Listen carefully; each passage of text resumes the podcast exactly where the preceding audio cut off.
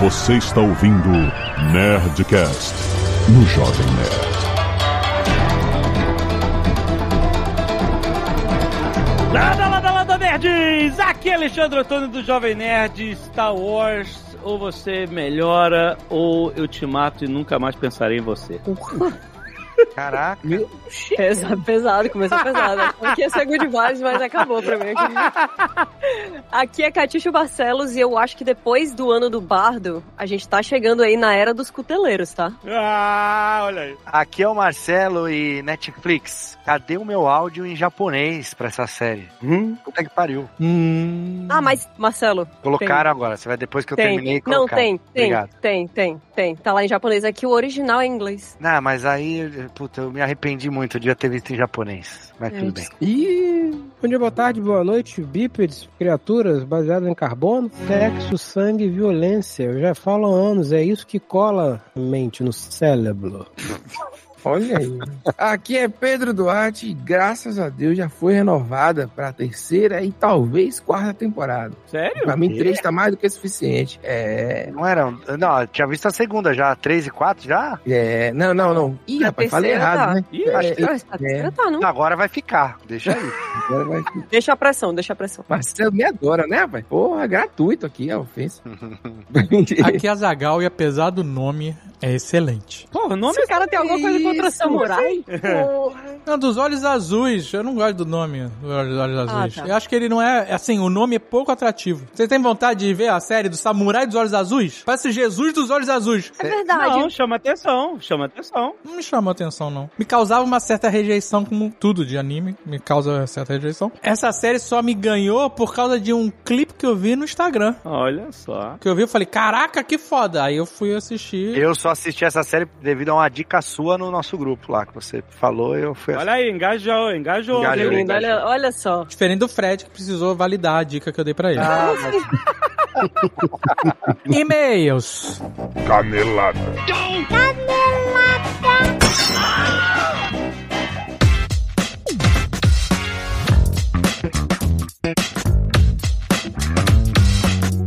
Muito bem, meu príncipe! Vamos para mais uma semana de mês encadelada da Zona de Gás! Vamos, alegria!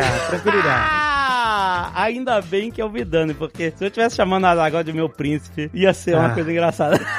É. Você sabe, né, Alexandre, que eu demorei pra assistir Arcane. Ah. E aí eu tô ouvindo os Nerdcasts de Arcane que lançaram lá atrás e tal, por conta disso. Ah, olha aí!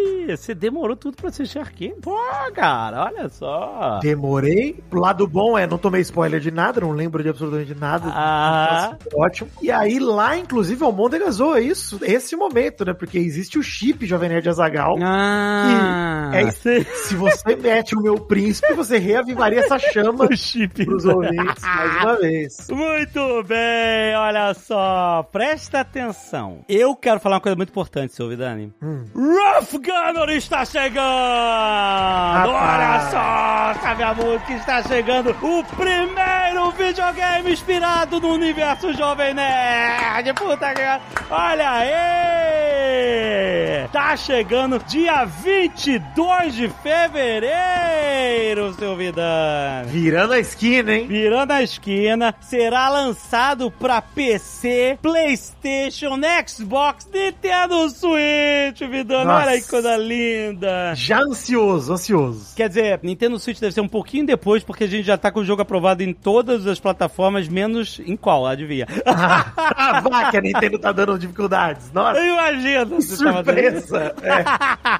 Mas olha, isso é certo. PC, PlayStation, Xbox, dia 22 de fevereiro. E ó, presta atenção. Rough Gunner é um deck builder. É um jogo baseado na história do primeiro livro, da Lenda de Rough Gunner, o Garoto Cabra. Tem a história do livro lá adaptada para um videogame. Muito maneira a história. Se você nunca leu, você vai entender tudo. Relaxa. Não, não precisa ter ouvido É. mais caixa RPG. É. O jogo foi uma parada que a gente queria desde o início, gente. A gente quer um jogo pra todo mundo. Pra quem conhece, pra quem não conhece. Exato. É uma além de ser um jogo baseado em, é uma adaptação, querendo ou não, da mídia, né? Então. É uma adaptação. Sim, com certeza. Então tem os personagens, tem o Ruff, tem o Corin, tem a Sibrian, tem o Prior, tem a Axia, tem Zombie no Dragão Vermelho, sim, o grande inimigo do jogo. Cara, muito foda. Jogo 100% brasileiro, feito no Brasil. É do Brasil!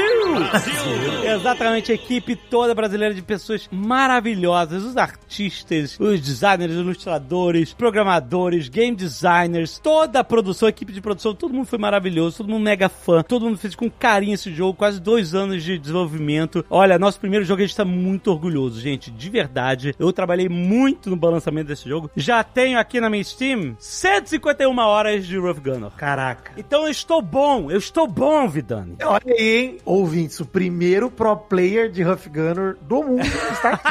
Ah, sou eu, exatamente. É? Porque eu vou te dizer, o jogo tá difícil. Teve uma época de desenvolvimento eu falei assim, galera, o jogo tá fácil, vocês sabem, né? Aí ele falou assim, não, não, a gente sabe, a gente tá mexendo, estão apertando. É, é uma delícia, Vidani, ficar mexendo em parâmetros pra mudar o, sabe, o, o equilíbrio do jogo. Uhum, imagino. É muito legal ficar testando. Nossa, tipo assim, às vezes você muda um parâmetro numa carta, muda a dinâmica do jogo inteiro, do início ao fim. É muito foda, cara. Muito maneiro. Eu gostaria, viu, Alexandre, de, de saber melhor do que você tá dizendo, mas o Maurício foi lá e tweetou, Hum. tô com uma parada aqui, postou um print lá do Huff Gunner na conta dele do Steam. E eu comentei respondendo, joga a chave no peito do seu pai, e ele não me jogou chave, nenhuma. Não jogou. Olha, nesse momento, só pessoas muito especiais, internas e de amizade profunda têm a chave. Recebida, recebida, direta recebida. Entendi. Entendi. Aí, meu amigo, isso é um problema, uma roupa suja que você tem que lavar com mal, no mal acompanhado. Aliás, eu acho que isso é um, Sim. isso é um assunto válido pra pauta do mal acompanhado. Com cer- eu vou, vou, ou vou resolver lá ou no Pequenas Causas, viu, Frei? Vamos resolver.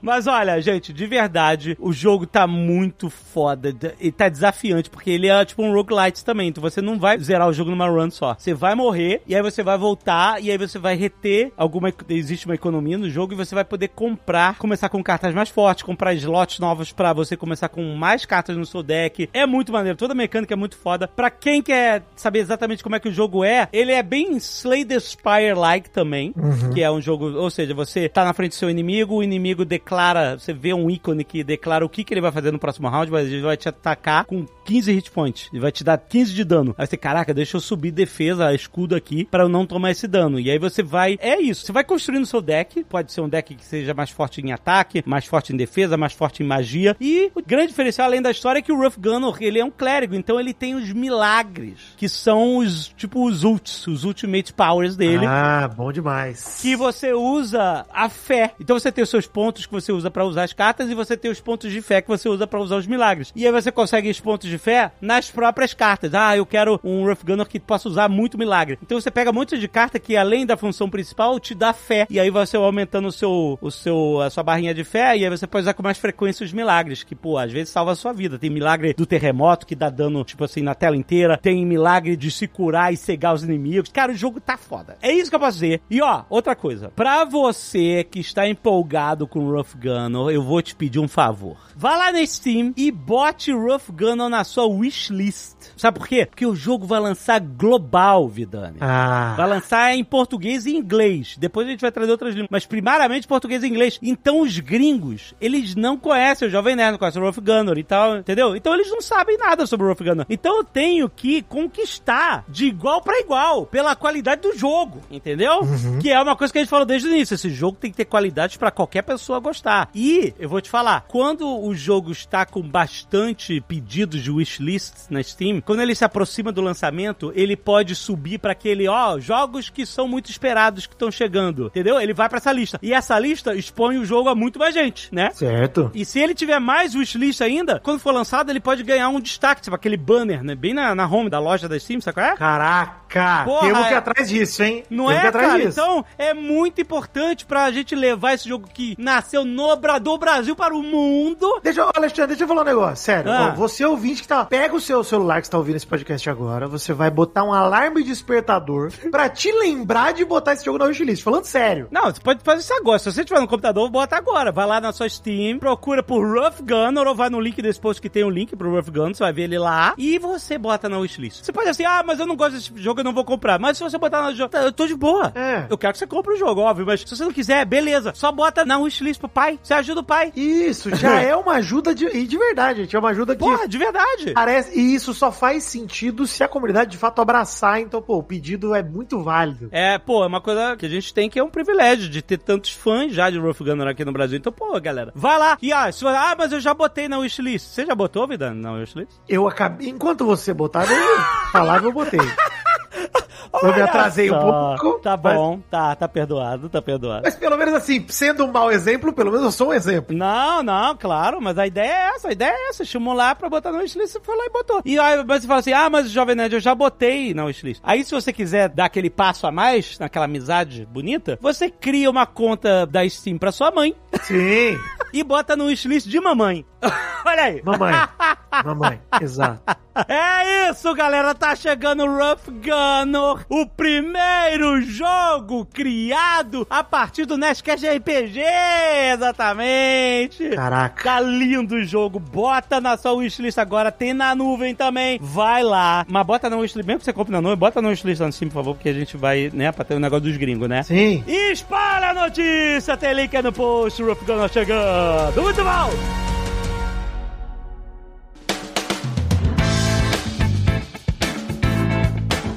Que mais, Vitani? Temos Papo de Parceiro Ah. publicado, que é o nosso podcast especial com o Magalu Marketplace, onde a gente dá dicas e explica como funciona o Marketplace. Você que é lojista, você que tem e-commerce e tá conectando a sua loja no Magalu, é pra vender mais, é isso, é, é só isso, é só por isso.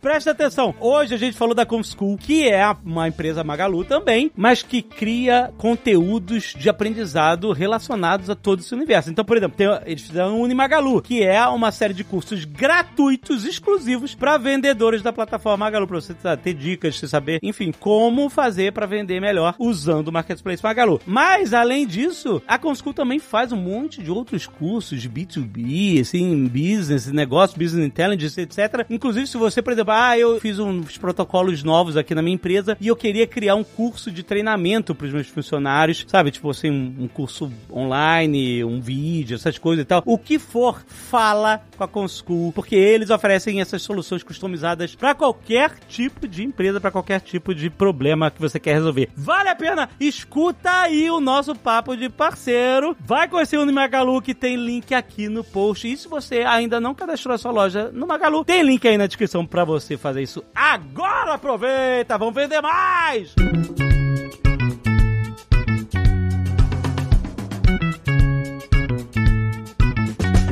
E se você não quiser ouvir os recados e e-mails do último Nerdcast, pode pular diretamente para 21 minutos e 54 vinganças satisfatórias. Quero agradecer os nerds que doaram sangue e salvaram vidas, olha só! Amanda Cabreira, Leonardo Lopes, Marcos Rendac, Álvaro Modesto, Igor Rodrigues, Esther Martins, Vinícius Wagner Gomes, Mauro Délia e Breno Moreira e esposa. Pô, Breno, tu não botou o nome da sua esposa? Caraca, Breno. Chamou de esposa? Caraca. Isso. Tá bom, casal Moreira, é isso aí. É isso.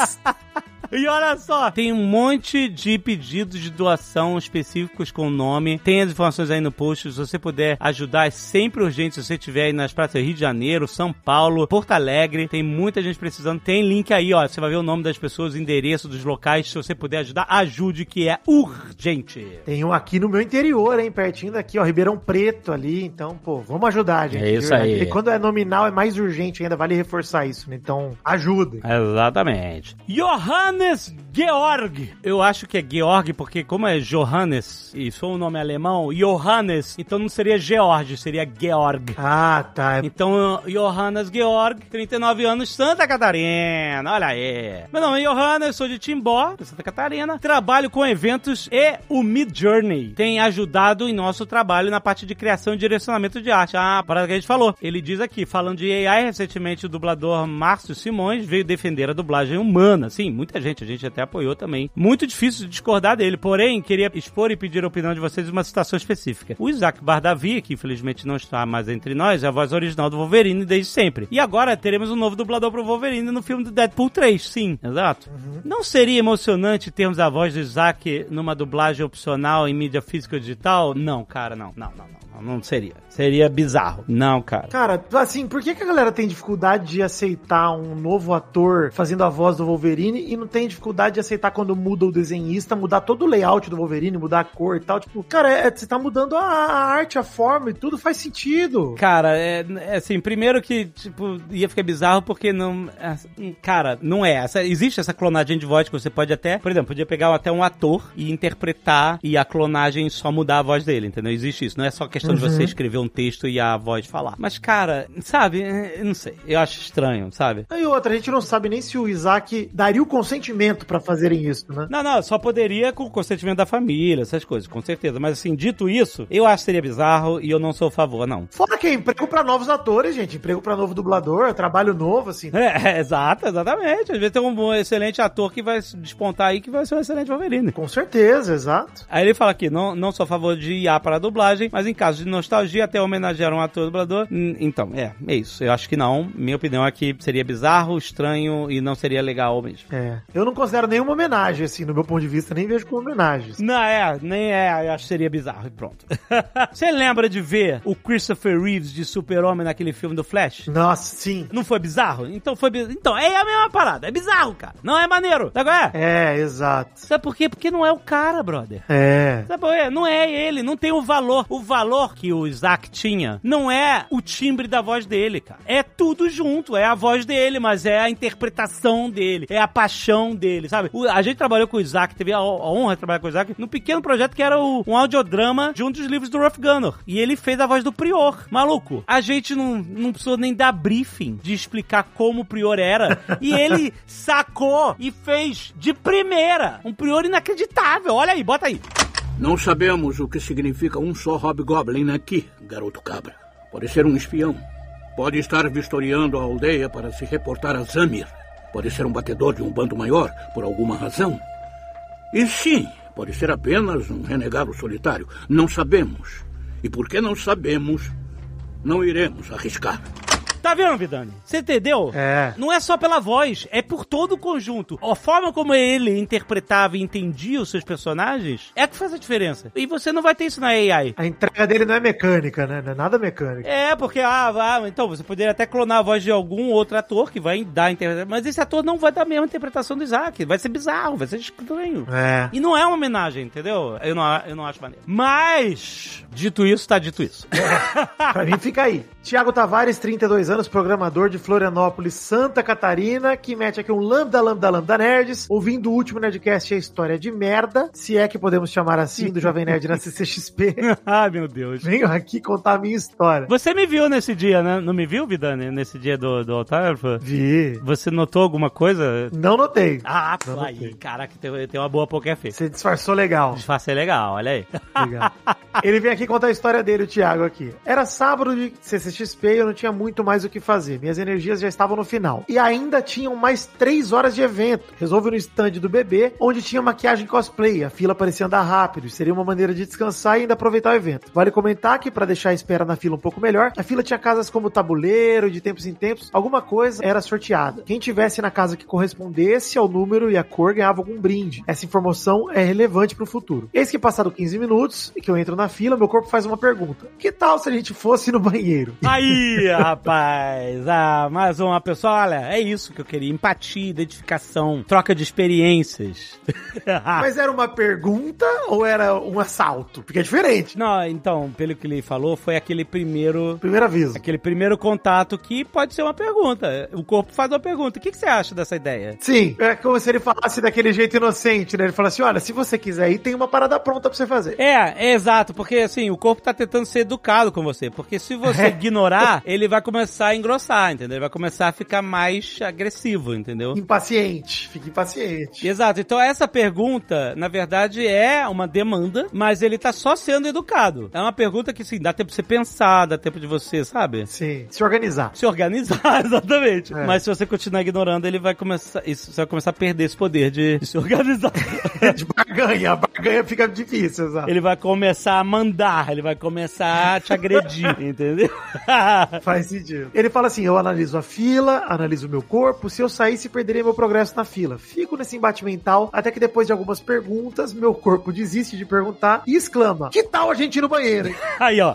Tá vendo? Diferente. Você não tem como ganhar nessa discussão. Não. O corpo tá só sendo educado, ele não tá te perguntando nada. É isso. Ele fala: limpo o suor da minha testa, saio com toda a classe que consigo da fila, vou em direção ao banheiro mais próximo. Eu já imagino, Alexandre, que ele já tá saindo com uma certa curvatura corporal, É, exato. se contorcendo um pouquinho, porque é difícil. E avisto de longe uma pequena fila pro banheiro masculino. Passo rapidamente o mapa na minha cabeça, vou no próximo banheiro, onde a princípio não tem fila. Mas tem três cabines e as três ocupadas. Escolho uma e fico em frente à porta esperando. E claro que foi a última a livrar, caraca. Ai, meu Deus. Esse é o maior momento de vergonha, esse. Você esperando na frente da cabine, desesperado. Por sorte, consigo a tempo, sem grandes incidentes, tirando o fato que não tinha papel no banheiro. Ah. O que resolvi com alguns papéis que eu tinha na mochila. Isso aí faz parte, gente. Isso aí tudo bem. Meu Deus! Ai, que delícia, eventos. É. Depois do susto, de me recompor, resolvo voltar pra fila do bebê, não tinha mais nada pra fazer, volto pra fila e depois de pouco tempo algumas pessoas influencers que eu não sei quem são, se oferecem pra animar o pessoal da fila, fazem brincadeiras, botam o pessoal pra jogar Just Dance e tudo mais e falam que ia concorrer a um sorteio de Xbox. Eu não me animo muito, probabilidades baixas, né? Eu não sou muito sortudo. Se passa alguns minutos na fila, até que anuncia que vai rolar o sorteio do Xbox. Eu olho pro telão, já sabendo que não iria ganhar e quem diria, ganhei! Caraca, Vidani! O seu rabo te presenteou com um Xbox. Que loucura, cara. Maravilhoso. Ah, que maravilha, cara. Ele reconhece que ganhei um videogame por pura cagada, literalmente. Caraca, maravilhoso. Caraca, ele falou ainda que teve a oportunidade de conhecer vocês no banquete de Gunner. Ô, querido. Mas aí imagino que ele já tinha feito a higiene de maneira adequada em casa. Não, isso foi outro dia, sim, sim, sim. Fiquei sentado na mesa do Alexandre. Ele fala aqui, acompanhei pelo Twitter e Instagram todo o drama da Kat. Fico muito feliz em saber que já se recuperou. É isso, desculpe meio longo, vida longa e próspera. Valeu, Thiago. Caraca, que vitória, cara. Isso é vitória, cara. Cara, maravilhoso. Tá vendo, gente? Sério, não, assim, tudo que for nesse negócio de sorte, de. Gente, deixem pro relento, sabe? Não, nossa, é isso. É um acaso puro, não existe o menor controle na maior parte das coisas da vida. Que maravilhoso, que maravilhoso.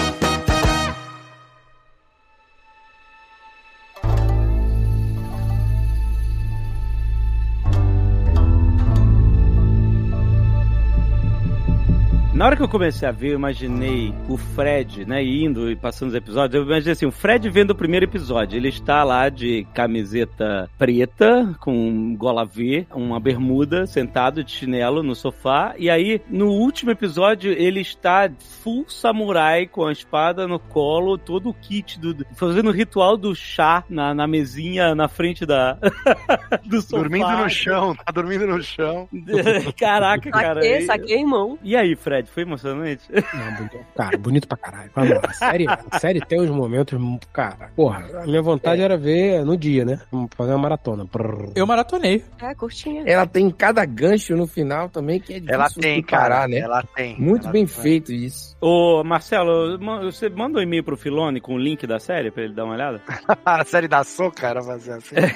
Porra, no mínimo! No mínimo! Caraca, cara, você vê que a produtora, uma das produtoras, ela, ela é artista marcial também, então ela, enfim, todo cuidou. Assim, a- o making off de toda a parte de ação é incrível, cara. É muito maneiro, porque eles filmaram tudo com, né, com as coreografias reais e tal, e pra animação, né, esse vídeo de base de referência para as animações. E, cara, essa série é uma animação incrível, linda, A técnica é fodida. as coreografias autênticas, maravilhosas, como qualquer filmaço de artes marciais. Pô, a primeira cena de ação ali, que é na, no- na estalagem, que ela pega uma. Que o samurai, né? Mas que é ela, no caso, né? Que se você tá ouvindo até aqui, já. não- esse não é um spoiler pra você, né? Mas pega uma faca, nem usa espada. Nem usa espada, pega uma faca de, de cozinha, mano. Muito foda, puta merda. É, porque a- ela até fala, você, depois que ela fala, você merece a mim, o meu metal verdadeiro aqui, minha espada de verdade, né? Tá bem depois que ela usa a, a própria espada, né? É, mas, depois eu vi que aquele cutelo que ela usa pra cortar o, o cara É, é um ela que foi faca feita por fez. ela. Foi a primeira lâmina que ela fez, que o, o, o mestre fala, ah, pra você está bom fazer uma faca de cozinha. Aliás, ela a- faz mil facas. aliás Muito isso é uma, é uma parada que, porra, é irado no começo. Blue Eye Samurai, ao- você não viu a série ainda, automaticamente você acha que é um, é um samurai homem. Aí, logo de cara, tipo, ela, a, a dublagem abre a boca ali, né, a voz dela, e, e depois eu vi que tinha em japonês no Japão, né, eu não vi que tinha na- aqui, mas enfim. E a dublagem em japonês é mais feminina ainda, a voz, assim, né? Então, tipo Sim. assim, a gente ia identificar logo de cara. E eu entendo vários personagens não identificarem ela ser uma mulher. Mas assim, a hora que ela vai pros bordéis ali, meu, aí não tem como. Tipo assim, as mulheres da vida não identificarem que ela é mulher, eu achei zoado. Tipo Mas- assim. Na cultura asiática, tem muitos homens e, ou personagens masculinos que têm traços extremamente femininos. Pega qualquer parada de K-pop, é isso. Não, eu sei, Dave, mas o que eu tô falando não é, não é isso. Tipo assim. Não, eu o- entendi, eu entendi o que tu falou. Que é tipo, tudo bem alguns não perceberem, mas na hora que ela chega no bordel não saberem que é uma mulher é Pô, muito tem um estranho. monte né? de mulher lá, tipo a dona do bordel, que é uma mulher puta experiente, já viveu um monte de coisa. Ela não perceber que é, a Mizu é uma mulher, eu achei meio inverossímil. Ela é esquisita. Ela é, esquisita ela é porque. awkward. Ela não É, é, lá japonesa. dentro não é japonesa total, ela existe essa coisa do, ah, ela é uma mestiça, É. ela é um pouco, o traço dela tem o rosto mais alongado do que Uhum. todo mundo, ela é mais ossuda do que os outros, ela tá usando um binder, né, pra Roupa esconder os seios larga. Dela.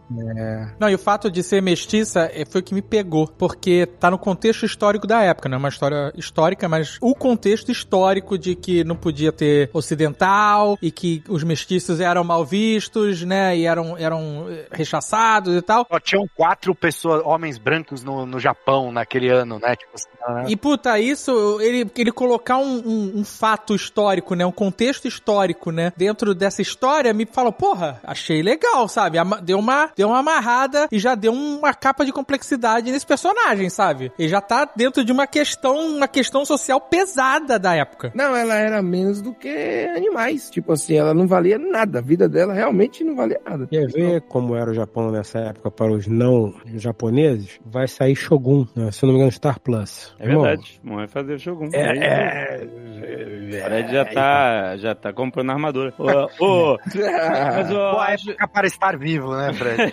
Porra, se é. É engraçado, eu, eu imaginei assim, um contexto de. até de papel social, sabe? Tipo assim, a ideia é ali delas terem que colocar a cabeça no contexto social da época, entendeu? Tipo assim, a ideia de ter uma mulher samurai ali, é, é, tipo assim, eles nem imaginam, tipo assim, ó, samurai, é um homem, entendeu? Tipo assim, porque eles não Isso. veem só o gênero, eles veem os papéis sociais, entendeu? Então, Uhum, sim. é, Não, eu aquilo- sei. não é que é inverossímil, talvez alguém poderia. Porque, o Marcelo, isso existiu. Duas piratas famosas, é, Anne Bonny, etc., elas se disfarçavam de homem. E, e é real, a história é verdadeira e rolou, sabe? Mas Então, assim, também acho que a maioria não ia perceber, mas é que o, o que me pegou mais é lá a dona do bordel, que deveria, tipo, ela é uma sábio, é, um- é um sábio na história ali, né? No, no contexto dela, ela é a sábia Sim. da parada. Tipo, saberia, tá ligado? Ela, ela perceberia, tipo, por N motivos, que não era um cara, não era um, um homem. Eu acho que pra construção dessa personagem, meio que deixou, a- assim, até porque no, no começo ela usa o óculos, ela usa aquele chapelão da hora e tal. Depois, mais pro meio, pro fim, ela já não tem o óculos, ela não tá mais com o chapéu, tipo, ela meio que largou a mão. O cabelo dela, tipo, no começo, quando tá o chapéu, parece que é curto, mas depois você vê que não é. Tudo bem que os caras também tinham É cabelo. longo.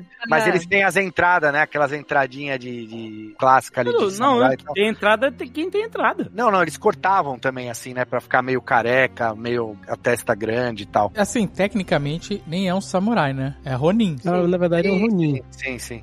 Ela ganhou a alcunha de samurai, mas ela não chegou a ser samurai. Ela é sim muito um Ronin. Ela é uma pessoa com treinamento, mas ela não tinha mestre. Ela mesma diz isso, né? Isso É. que o Alexandre falou faz muito sentido, porque, na verdade, tanto existe essa coisa do papel social, impedir que as pessoas enxerguem até a possibilidade dela ser uma mulher. Não, não vai acontecer isso. E não é só por ela ser um samurai, né? Ou se portar como um. É a liberdade. A gente vê várias vezes que as mulheres, quando elas estão desacompanhadas, que ela claramente estava, não podem entrar na cidade. Então, é, cada uma das coisas, tipo, são camadas de descrença que vão sumindo ali. E eu acho que mais do que qualquer coisa, existe essa coisa de pessoas, e a gente já viu isso várias vezes, que é, se você acha que a pessoa tá escondendo alguma coisa e você descobre um dos segredos, você acha que aquele é o único. Então as pessoas podiam sentir algum estranhamento nela, mas na hora que percebiam que ela era mestiça, achavam que aquele ali era o segredo que ela tava escondendo. É verdade, é verdade. Eu acho assim que, na real, é um detalhe. Então, tem Não, várias coisas que a gente tem que suspender ali, porque, cara, assim, sem querer comparar, mas comparar, ela é tipo um John Wick, velho. Ela É, faz é. paradas que é. Não, mas, entendeu?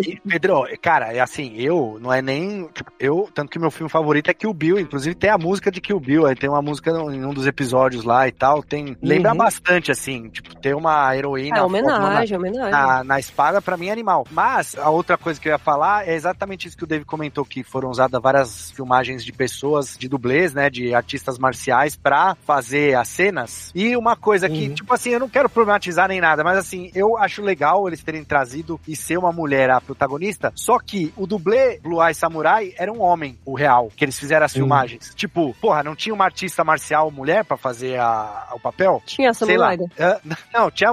Não, lógico que tinha. Então, Eu sempre quero trazer a Samurai pra tudo, né? não, tem não, condição. lógico que tinha, mas é- era meio isso, Não assim, tem sabe? nada a Porra, ver. quero fa- vamos fazer a série aqui, a personagem principal vai ser uma mulher, é foda pra caralho, é do, é irado, e aí, tipo, na, na hora de você... Tanto que eles tiveram cuidado de pegar os dubladores, serem descendentes de, de asiáticos e tal, enfim, a própria produtora é, mas aí eu tava vendo o make-off e eu falei, porra, mas daí pegaram um cara pra fazer Mas o é, o- dublê e é tal. porque era o diretor de coreografia, né? Era, era o cara que, sei lá. Não, não, ok, não, ok, tipo assim... ah, pera- ele peraí. tava criando a coreografia e falou assim, não, eu, sei lá, eu não sei como é que foi a parada, né? É. É, Mas assim, não- dizer, tipo, que ela tem movimentos, vamos dizer assim, que ela, ela se baseou sempre em homens, né? É. Ela foi socializada, ela- o personagem foi socializada como um homem. Sim, É, eu, eu é. acho que faz todo sentido que ela se movimente como homem, se ela É. se baseou em, em movimentos masculinos, posturas masculinas e treinou com homem. Sim. Então É, ela vai eu se acho que- que nem um homem. Só Então, tem uma fato do- parte que a gente vê que- ela se portando como uma mulher tradicional e a gente sente esse estranhamento enquanto a gente tá assistindo a Sim. série. Isso. Lá, Naquele é, episódio que, que conta a história, né, do Onryo, que vai Isso, mo- tem mostrando spoiler a vida dela. Que, pô, que, aliás, aquele episódio eu achei o mais foda da série toda, triste de toda a vida. Porra, muito maneiro, muito Ah, maneiro. inclu- inclusive ela se movimentava, ela tinha aqueles pesos que depois a gente foi entender o que que era, né? Então, puta, isso tem no primeiro episódio, né? É. Isso é bacana pra caralho. Que o primeiro episódio é muito bem construído, ela com o mestre, aprendendo a forjar, aprendendo a lutar com os caras que iam fazer as espadas lá. Cara, puta, que roteiro maneiro, assim, bem amarrado, sabe? é, E ela vai lutando, é fodona e tal. E aí ela tem o primeiro grande combate, né? E ela começa perdendo. E tu fala, caraca, fudeu. E aí, maluco, ela tava usando peso. E ela tira os pesos pra. Vai se fuder. Esse momento É foi muito foda, foda. pra caralho. E depois, esses mesmos pesos que ela usa nas pernas e nos braços, ela usa pra fazer uma, uma lança. uma É. lança. É, É, puta, tá cara, sensacional. muito foda, cara. Então, o que eu acho que é mais legal dessa série, pra mim, assim, ó, ó, ó que estranho. O primeiro episódio, eu achei o mais fraco. Eu achei que quando vem aquele personagem... Sério? É, o personagem que faz o macarrão, sabe? Que eu esqueci o nome dele, gordinho. E esse é um personagem que me gera uma estranheza mesmo, assim. E, e assim, eu pensei, nossa, ela vai como que fosse assim, tipo, mais uma jornada que tem uma pessoa fodona e que vai meio que adotar uma pessoa mais fraca. Tem milhões de filmes e histórias assim. Aprendiz, é o Ringo. Ringo. Isso. E aí, porra, beleza. Só que o negócio se desenvolve de um jeito que só melhora. E aí a história dela vai ficando amarrada quando chega nessa parte que ela teve uma, uma vida tradicional de mulher, né? Uhum. Depois você descobre a relação dela com a mãe de fato. Você vai descobrindo todas as camadas que ela guardava até chegar no, no que seria na vingança, de fato. Você tá totalmente apaixonado pela personagem e tudo. Por que, que eu achei que o primeiro não foi tão bom? Só pra. Parecia que era muito. Vamos mostrar aqui que a gente pesquisou muito. Tipo assim, vai ter todo um contexto, vai ter a roupa, vai ter isso, vai ter aquilo. E aí nesse momento ficou parecendo assim: os americanos estão trabalhando, tentando respeitar toda uma parte cultural, mas depois me mostrou que, foi, que era muito mais do que isso. Inclusive, as roupas eram roupas que, quando a gente olha na cidade, então, roupas que eram, tipo, estão desenhadas em documentos antigos, assim, que o cara trouxe pra botar lá. É, a maneira de andar, ela treinou a produtora, né? Ela treinou, ela viajou, mostrou pros animadores como eles deviam fazer. As mulheres andando, as mulheres se levantando com kimono, um monte de coisa assim. Foi incrível. Isso Então, aí. Você começou a falar isso com uma, uma vibe de crítica. Isso, Parece então, que é eles isso que quiseram te fazer pra mostrar que eles pesquisaram. Assim, eles pesquisaram. E tá lá. Não, então. Não, não, aparecia que, que- tipo assim, é uma visão americanizada Mas- do Japão feudal, tipo, mas lógico, eles tomaram cuidado pra não. Isso, Não mas sei, é porque inacurados, a né, mas- frase completa foi o seguinte: eu achei que eles fizeram assim, vamos, nós americanos, vamos fazer uma parada que não é nossa. Tipo assim, é que nem um americano vem aqui contar a história do Brasil, entendeu? Mas a gente vai tomar muito cuidado. Então me pareceu isso inicialmente, entendeu? Tipo uma Então, coisa mas muito isso, não cuidadosa. é, isso é um muito elogio. Aí vem um elogio logo depois disso. Isso, Não mais. porra, aí. Não, rapaz, E é porque tomaram- era no Não era início. Quando a história desenrola, que a história em si fica muito boa e tudo acontecendo muito legal, aí vira um, um plus, assim, um, um mais, entendeu? Não é só uma história ruim com muito que eles boa estavam pesquisa. pagando É um- pedágio no início, é isso? Porra, você não deixou eu falar, porra. Você me deixou- Ah, bem-vindo ao meu mundo, Pedro. É isso aí. porra, me pareceu que era uma coisa, um clichêzão com muito boa pesquisa, entendeu agora? E aí depois, esse clichêzão foi muito bem utilizado e depois desenrola pra várias surpresas. Até as cenas de ação são sempre de ângulos malucos. Tem uma que ela vê pelo buraquinho da, da, da cortina. Não sei se vocês vão conseguir lembrar quando ela invade lá o templo dos caras e tal. Tem coisa muito bonita, muito foda de ver que eu nunca tinha visto, entendeu? Tipo, em cenas assim. Ao mesmo tempo que tem cenas clássicas que é tipo com a onda do mar batendo nas pedras e um pôr do sol, entendeu? Então, beleza. Aí me pareceu que ia ser só um clichêzão muito bonito e com muito boa pesquisa, não pedágio em si, mas assim pra dizer, olha, a gente não O Pedro achou, o Pedro achou que ia ser um sushi com cream cheese, né?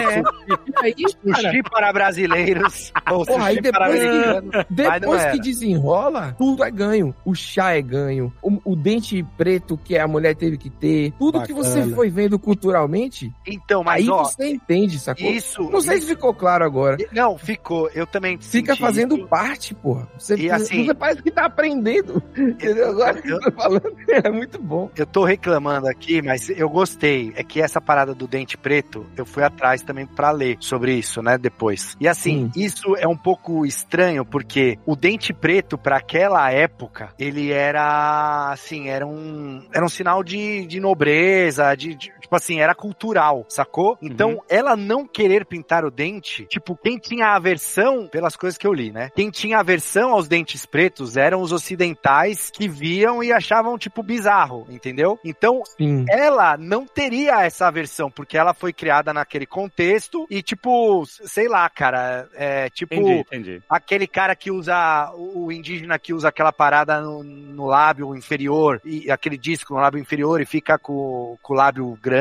assim, enfim, ou usa um piercing, não sei. Tipo, é estranho pra quem é de fora da cultura, né? Mas pra quem tá inserido ali, não seria. Então, isso é bem complexo de avaliar, porque a gente não tá na pele dessas pessoas pra entender, porque assim, culturalmente, burca, esse tipo de coisa é aceito em, em certos lugares, mas é mesmo ou é imposto? Aham. Eu, eu entendi o lance do dente preto, não porque ah, eu não quero usar o dente preto, é, porque eu não gosto da ideia. Não, é, É me a forma que eu entendi, exatamente. A forma É. que eu entendi é, pô, eu não quero usar dente preto porque eu tenho a minha autonomia, as minhas vontades, etc e tal. E usar Hum. o dente preto é me submeter a um cara que vai me espancar, vai me estuprar, vai me dar porrada. Exatamente. E Exato. ainda vai me obrigar a usar dente preto. Pra mostrar pra todo mundo que eu sou posse dele. É. É uma marca de, de posse mesmo. Eu acho que é Exato, mais isso. é. É, o- é o adeus da individualidade mesmo, da liberdade. É uma coisa que. É. Exato. A partir de agora não é mais ela. A partir agora é a esposa do Shogun, ponto. Cara, o é uma personagem das bom esposas dela, hein? O personagem dela é bom pra caramba também, né? O- É bom, né, cara? dela. É maravilhoso. Eu não gostei daquele Taigen. Eu vou falar um negócio aqui pra vocês. né? Tô muito feliz desse programa eu não sei esse cara que não gostou das coisas. né?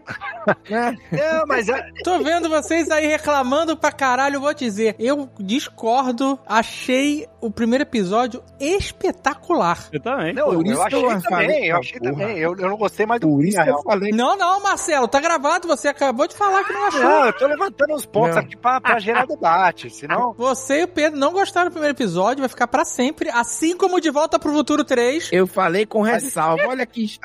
Mas de volta pro futuro 3 eu gosto. Agora. Não, peraí, rapaz. Ah, traz de volta isso. Mas olha só, cara, o primeiro episódio, ele é uma história completa. Se a série tivesse Sim. só esse episódio, seria o suficiente, cara. Conta da infância, conta do treinamento, mostra que é uma mulher ainda no primeiro episódio, no final do primeiro episódio. E aí tem toda a jornada dela se transformando num guerreiro fodão, que é o que você vai acompanhando, num ferreiro fodão, e aí no final, quando o mestre, primeiro o mestre manda uma frase, frases de vingança já, puta, já são Ah, foda demais. a vingança é como ouro, nunca enferruja.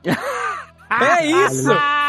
É isso, cara. E aí depois, quando ela tá se despedindo e tal, o mestre fala: Olha, se você vai fazer essa maluquice, leva uma espada. E ela fala: Eu já tenho uma. Aquilo é muito foda. E aí ela fez uma espada com o metal do cometa que ele não conseguia fazer. Caraca, meu irmão! É, maneiríssimo. foi muito foda. Puta merda, cara. Não precisa mais nada. Podia acabar aí a série. Na força do ódio, né? Porra! Não, e aí Ela assim, acaba... e, tá- e ela tenho- bate no chão, né? Aí fica. Não-. Pra ele ouvir, aí ele ouve o som, ele. E esse personagem do mestre Ferreira é riquíssimo, né? É animal, pô. O cara que não enxerga, que conhece o metal pelo som, puta, incrível. O pai da espada, né? Não, ele é o Hattori Hanzo da parada. Não, ele é É, totalmente muito o muito Hanzo. Eu não tenho interesse em ser feliz. Apenas de Uhum. satisfação.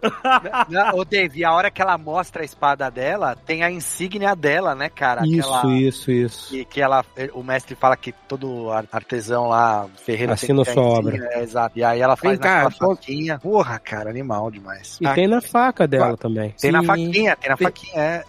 Momentos Tá, que eu emocionantes que me derrubou foi a hora que ela tá tentando forjar a espada dela com toda a história de vida dela até aquele momento ali. E aí ela assume até o, o, o Ringo, tudo que todo mundo que esteve com ela, que ela tava meio que tatuando o corpo e fazendo Uhum. isso tudo. Aquilo ali me derrubou. Aquilo ali eu falei, caralho, que coisa linda. Que ela vira e ela não consegue alcançar uma parte do corpo e ela, tipo, Não consigo nada isso sozinha, né? sozinha. Pô, o jeito dela pedir desculpa foi Sim. aquele, né? E ela batendo naquele negócio e cada um despejando um pouco, assim, sabe? Ele joga um negócio, o mestre vai lá e joga um pedaço pra poder fazer um metal que Porra, seja o mestre soma dá de tudo. o. aquele o alicate dele lá, né? O cara? Alicate, usa, porra. É foda pra caralho. Ele usa de A ferramenta bengala. da valor. educação, é a ferramenta da educação Isso. dela, né? Que ele ficava, não, tem um aqui não, é esse, é aquele. Porra, aquilo ali é demais. Eu falei do primeiro com a ressalva de dizer assim, olha aí que maluquice, eu não gostei do primeiro. Que absurdo, entendeu? Tipo, agora vem aí o resto. Eu não tenho defeitos pra isso. Né? Nossa, eu amei o primeiro episódio, gente. Eu achei que ele é de uma indicação tão fácil, tão fácil. Eu acho que esse primeiro episódio é um que você pode dizer assim, olha, assiste essa série, vê qual é, porque ele tem É um tudo. bom mesmo, é bom. Ele é apresenta por o universo bem. Eu entendi, na verdade, o que tu quis dizer. Eu acho que é, assim, o que eu entendi é que tu viu e imaginou que seria uma coisa genérica e mal escrita e que só seria Isso. bem feito e bonito. Veio o preconceito de ter sido pelos americanos, entendeu? Porque eu, Eu- não conhecia eu- nada sobre a série. Veio por isso também. Tô falando sério. É, então, roteirista mas ele- do Lanterna Verde, hein? Olha lá. Olha só, você vê que de vez em quando o cara acerta, né? Pô, mas o cara escreveu Lanterna Verde há 20 anos atrás, cara. Não, não. Cara, Você cara não né? desenvolveu nada, né? É, nossa, mas é muito Deixa- bem feito, é, to- é muito completo. A apresentação do mundo, a apresentação da cultura, quem ela é naquela cultura, o jeito que ela opera, de onde ela veio, aí os outros personagens, pra gente já se apegar imediatamente. E aí a gente passa o, o episódio inteiro com essa coisa, né? Nossa, mas é um cara, é, o, o que, que tá acontecendo? E aí chega no final, tem aquela cena do banho, que é o primeiro twist, você quer assistir o outro episódio imediatamente. Aham. imediatamente. É, é, assim, eu não queria dar uma de Rex, mas eu percebi que era uma mulher na primeira hora que ela fala, assim. Ah, o trabalho de dublagem é irado, porque ele ela- a, a atriz faz uma voz meio, sei lá, meio rouca, meio, ah, assim. dá- Ela dá faz uma- uma voz mais grave. Ela assim. solta mais ar, assim, né? Parece e tal. E, mas esse lance da, da parada meio americanizada também é um pouco. é- eu achei um- legal também, porque tem bastante. Não sei se o Dave vai gostar, mas tem bastante de western também, assim. É bem velho oeste Sim, a parada, sim, né? sim, sim. É, o- Não é o- cara, se você pegar essa história, você pega essa história, Uhum. você bota no Velho Oeste, Uhum. você troca por um nativo americano, é. É. a mesma coisa. A história funciona do mesmo jeito. É uma excelente história de vingança. Agora imagina essa, pegar essa história e colocá-la no espaço. Funciona. Vai ver The Expense. Vai ver The Expense. de luz brancos, né? Porra, Olha, cara. Cara, mas aí eu vou te falar, o imaginário do Japão que a gente já meio que criou aqui e eles ajudaram a criar também, né, com a indústria toda e tal. Que assim, cada cena, até as estações do ano passando, são pinturas, bicho. Sim. Se você procura agora imagens como print, que eu, eu ia postando no Instagram, tipo assim, vamos ver essa porra, gente. Então, tipo assim, sabe? Aí eu botava no Google, eu via, eu via pinturas. Eu via, olha que maravilha. E o ódio dela, quando fica o olho meio. eh, Trata ela como um demônio, né? Vamos dizer Uhum. assim. Então ela vira, fica o olho azulão, assim. Porra, é muito bonito, velho. Não, e e aí é eu pensei, interessante. pra mim tinha que ser no Japão mesmo e pronto. É isso que eu queria dizer. Não, e é Ah, interessante dá esse pra transpor. do olho azul, que eles falam que tipo, é um demônio cego, né? Porque é muito claro o olho, então parece ah, quem não tem visão mesmo pra eles lá, que tem todo mundo olho castanho, né? Esse detalhe, assim, é, é foda. E o óculos, que é tipo, o visual dela é muito foda, cara. É incrível, é Aquele, incrível. Incrível. aquela roupa larga, É. o óculos e O tal. óculos dá uma ideia de modernidade muito grande, né, também. Uhum. Sim. E aí ela fica essa coisa, é exatamente o lance do metal ficar mais forte quando ele é misturado, porque ela tem várias misturas diferentes de estéticas, como design de personagem, assim, ela tem os óculos, aí ela tem os olhos azuis, aí ela é mais longilínea do que outros personagens. O cabelo dela é um pouco ondulado, e aí tudo funcionou muito bem pra ela ser uma personagem muito, assim, incrível. Você se interessa imediatamente por ela. Ela me deu um aspecto em algum nível meio cyberpunk. Não, é- mas tem mesmo. Tanto é que eu fui procurar a criação dos óculos, que eu falei pra ver se tava no, na Caraca, Marcelo timeline. tava querendo, ele tava aí. Não, deixa- não tava, cara cara. não entrou, olha, esse. Caraca, e- mano. Vem cá, esse aqui, esse dente preto é verdade mesmo? Esse óculos mesmo é verdade, não, cara? Não, tava mas fazendo fact-check é. em todas Não é, é porque eu, Ah. eu não sou tão fã da, assim, quanto o Sr. K, mas assim, eu adoro essa parada de Japão feudal. Ah, me fugiu a palavra aqui, cara, mas eu, eu Não, a gosto. gente gosta da. A gente Eu é- gosto desse da- universo, tá ligado? Sim, eu, gosto, sim. eu gosto do universo. Então, pô, tudo que aparecia, eu queria saber, caralho, será que isso aqui existiu mesmo? Será que era assim? Ou, ou Ah, foi tá. criado pra série, entendeu? Era mais, Uhum. mais pra isso, não pra ver se tava é, correto. Então, mas a série, apesar de parecer, ela não quer ser um documento histórico, né? Ela deixa aqui, acho que bem claro. Sim, Ela lógico. se baseia, ela se baseia em algum fato histórico, ela reproduz. Cara, ela não se baseia em fato histórico. Ela se coloca num contexto, num acontecimento, numa parada histórica e a partir dali é a história dessa série, sabe? Concordo, concordo. Até Quando eu digo se baseia em fato histórico é porque realmente houve um, um êxodo forçado. Ou você sai, ou eu te mato. Era Não, simples e, assim. e- e houve o incêndio, né, Fred? O incêndio lá de 1600 e tralalá, lá, que é o nome do último episódio, ele aconteceu mesmo na, na capital de Edo lá. E... Então, isso é bem bacana. Eles pegaram aí, vários eventos e criaram Exato, uma criaram uma em cima. mística em cima, Isso é exato. muito exato. legal. Isso é muito legal. Quem faz a voz original da Mizu, ela é Mizu, não sei agora, mas esqueci Mizu. como é que pronuncia. Mizu, Mizu. É a Maya Skin, que é uma atriz que é americana e da- japonesa também. E aí Uhum. ela fala, ela tem essa voz assim, mais grave, ela adorou, tipo, se identificar com isso, porque ela nunca entendeu de onde ela era também, sabe? É e uma- aí vocês falam de, de Star Wars brincando, o Jorge Takei, que eu sei que não é Star Wars, tá? Não precisa me bater, não, só tô dando um exemplo de, Pegou. é, Tá de estrela. brincando com É. fogo. Não. Cuidado. Alexandre vai me banir de todos os programas, não tem mais condição. Ele fez o mestre dela, o Seki. Eu não tinha, Sim, eu não sim. tinha ligado a voz, não, sabia? Quando eu, eu escutei, não tinha. Enfim, achei, achei bacana pra caramba. Eles escolheram um, um elenco fodástico, pô, americano, pra fazer as vozes. Inclusive, eu lá- a Madame Kaji, do bordel lá, ela é dublada pela Ming Na Wen, que é a dubladora original da Mulan. Ah, que legal. Uma coisa que eu achei bacana, que é é discreto, é bem discreto. Tá bom, foi clichê, mas achei bonitinho. Os olhos dela são azuis. Mizu, em japonês, é água, ou oceano. Hum, olha aí. aí. Isso é um detalhe que passa desapercebido. Qual é o nome que você vai aqui, dar pra né? essa criança de olhos azuis? Mizu. Isso eu achei bacana. E a azul é gelo, né? Tanto que tem o Shimira azul. Aisu. You put my bullet against your blade. You don't deserve my blade. O Pedro falou que não gostou do Taigen. Eu achei um personagem maneiro, cara, que teve uma evolução Nossa, ali. Mas ele fica começo- de alívio cômico muito É, forçado é o que em eu acho momentos, também. cara. Sério, É. cara? Porra, porque no Ficam começo dois alívios cômicos. Não precisava. ele parece ser um cara gente boa, que é o cara que é apaixonado pela menina lá, pela princesa. Só que aí logo depois você descobre que ele é meio sacana ali, que ele tava. Logo depois. É Logo uma surpresa da outra. É, pô. Exato. Isso é foda. E aí você fala, Muito pô, bom. você quer que o cara se lasque. Só que aí ele perde perde da Mizu, e aí ele, tipo, perde a honra, aí ele quer, ele fica todo abalado. Aí a, a princesa, tipo, dá uma volta nele ali, né? Usando as palavras e o, e o sexo junto, né? E Uhum. aí ele, pô, não, então beleza, agora eu tenho que achar ela e tal, não sei o que. Então, ele tem, o arco dele eu achei bem, bem maneiro, cara. Eu gosto dele como personagem também. Eu acho que tentaram fazer dele um Johnny Lawrence, né, ali. Que ele é meio. É. Ah, eu sou o fodão. Só que ele. Eu só achei meio complicado ele ser ridicularizado por causa da calvície.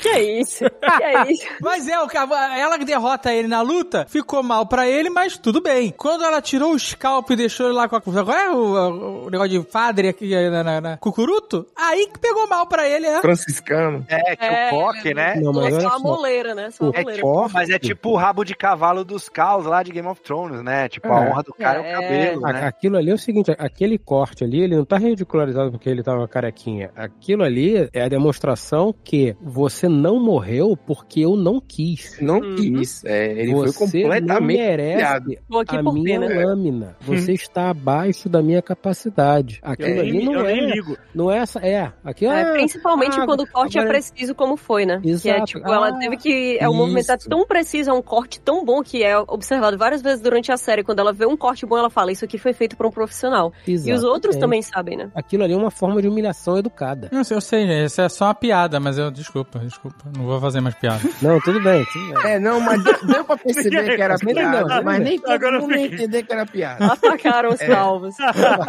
Porque ficar falando mal de careca aqui pra mim e pro Dave é uma sacanagem. O Alexandre Ah, mas o também, Ringo embora era não calvo, aceite, né? Mas tudo bem. Tinha vários calvos no, na, na- O Jovem tá careca, tipo, humilhado já, sabe qual é? Só no, no aeroporto ali. Quando bate o vento e o cabelo sobe, já dá pra ver o, o coco. Tá tudo ali, tá tudo ali. Mas hoje, com aquele cabelo que é uma grama, parece uma grama de, de, de- que tá nascendo grama, tá tranquilo. Alexandre, bota aí rapidinho aí. Não vai, ninguém te vai nem ver. Turquia, porra, Turquia. É o, é o, é o- O Alexandre tá o Taigen, de frente ninguém diz nada, né? Mas ali.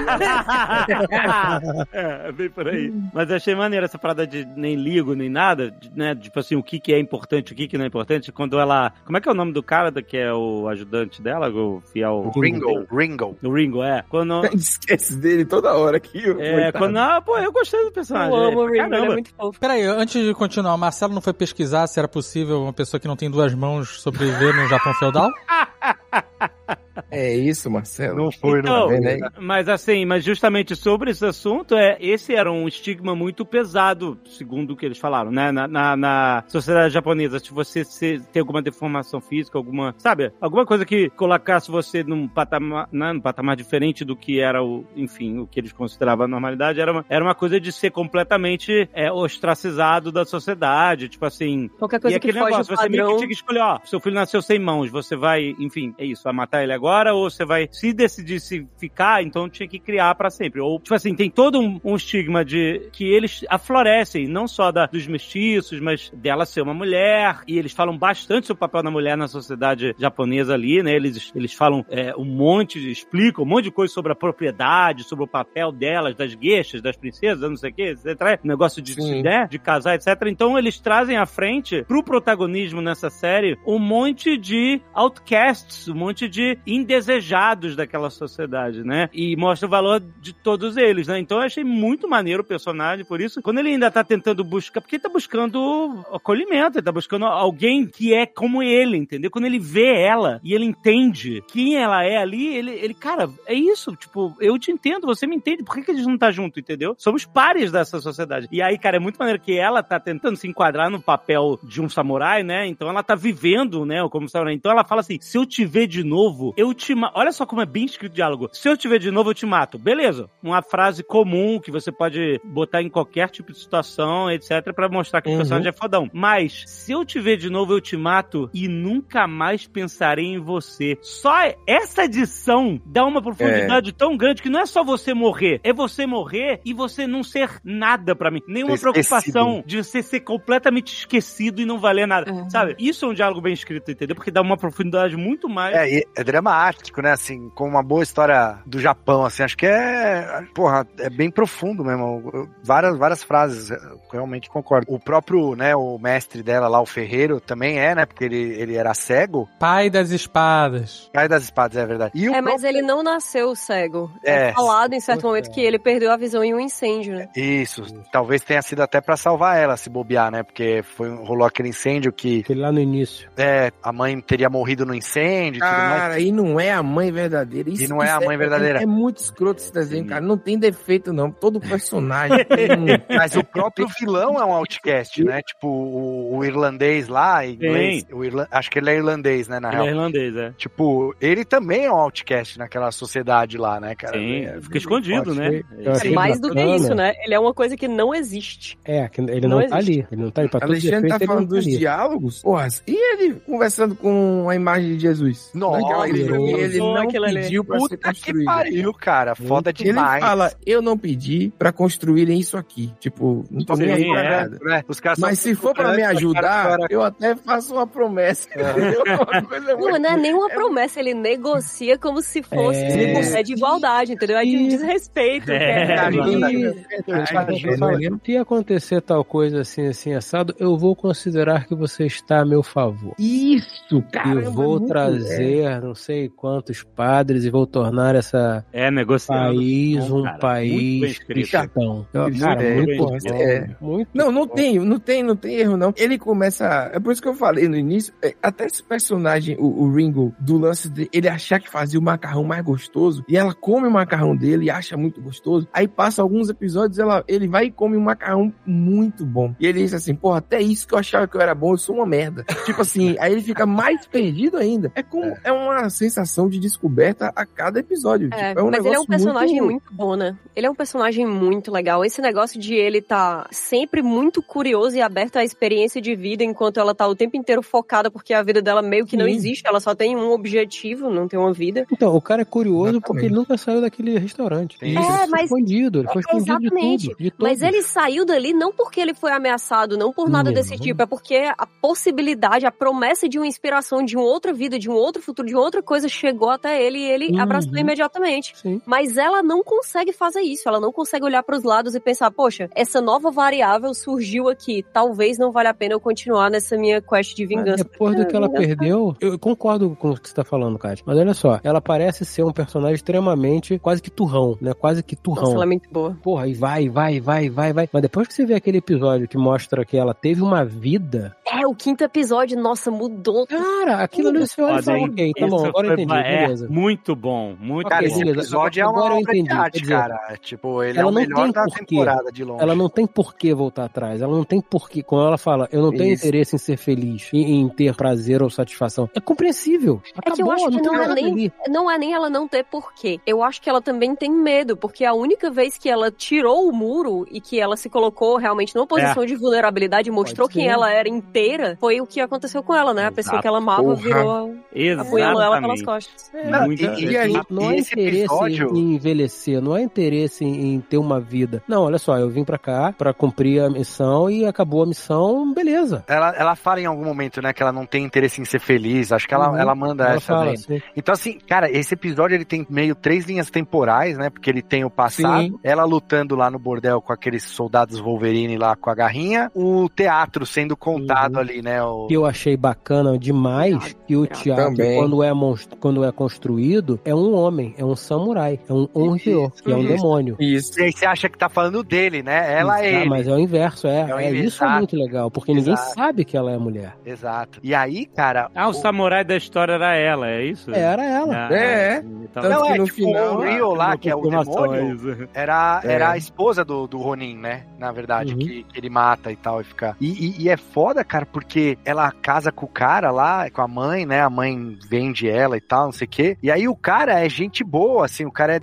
é fala, eu não- no- na primeira noite lá, ele vira e fala, não sou um bruto. Aí ele vai dormir sozinho. E aí, tipo, Uhum. ao longo do tempo eles vão construindo uma relação, tem aquele lance com os Porra, cavalos. É isso que eu ia falar. É, é, é, é amor. É, é, pô, é uma, é uma montanha russa. É um negócio. dentro de um E episódio aí, só. cara, e aí ele vira pra ela e fala assim: não, me mostra quem você é de verdade. E aí, Aí, cara, ela fica super segura e feliz, e aí ela mostra, e aí ela morre pra ele. Porque aí ele, tipo, ele é um merda, ele vê que ele é um merda, e ele não pode aceitar ele ser inferior a ela, né? Naquela situação, É, naquele ele é indigno, universo. né, ali, que é a pior coisa possível, porque é falado o tempo inteiro que ele foi expulso da posição dele no- na guarda porque ele eh, cometeu um erro. Aí ele, ele vê que ele nunca vai Além ser a criatura ser- perfeita, mesmo que ele leve a criatura perfeita pro. E aí você não sabe quem vendeu ela. Não cara. sabe. Se foi a E mãe, ela- se foi Porra. ele, tá ligado? E ela cagou. E ela eles discutem. É, porque É, meio que desculpa. não importa. Meio que não importa. É porque isso. se não foi a mãe que vendeu ela pra galera, foi a mãe que vendeu ela pra uma vida que ela nunca pertenceu. Porque uma coisa que eu acho foda é que quando ela tá interagindo com o marido no começo ali, mesmo quando eles já se dão bem, a gente sente um incômodo físico assistindo ela fingir que não sabe jogar uma faca. E É. pra ela também é muito incômodo o tempo inteiro ela fingir que ela é uma pessoa que ela não é. E Uhum. na hora que ele fala, eu quero te conhecer inteira, e aí ele dá essa facada pelas costas, a gente sente mais do que nunca, né? Se foi o cara que entregou ela, é uma apunhalada pelas costas. Mas se não foi, ele já apunhalou ela pelas costas. Se foi a mãe que apunhalou ela pelas costas entregando pro governo, ou se não foi, tanto faz, porque a mãe também não aceita ela como ela é. E se E é foi o essa cara é ou exata. não, se foi o cara ou não que entregou, quando ele vê ela sendo Isso. ameaçada e ele vira as costas e vai embora, ele apunhalou de novo. É, aí ele Exatamente. até volta, fala que ficou com medo, mas É, agora fiquei com voltou. medo, pô, fiquei com medo. Não, Porra, e aí fiquei com fica medo, meu irmão. Que merda é essa? ali, é isso, fica a discussão entre os dois, ela simplesmente vira, e o desenho ele valoriza cada ponto, né? Vamos dizer assim, se fosse um diretor ruim, é, a gente tava lascado, tipo, a gente não ia estar falando muito, porque valoriza cada ponto, é o ângulo da galera tá discutindo atrás, ela nem vira e acerta, entendeu? Tipo, É, o foco tá nela, né, Pedro? Tipo, tá, Isso. tá embaçado lá atrás. Você nem tá vendo direito ele matar a mãe exatamente. dela, assim, né, cara? Puta merda. Não, ela, ela não tá nem aí, e aí, e depois não é a própria mãe, né? E aí, pra mim, toda a premissa da vingança meio que enfraquece um pouco, porque não-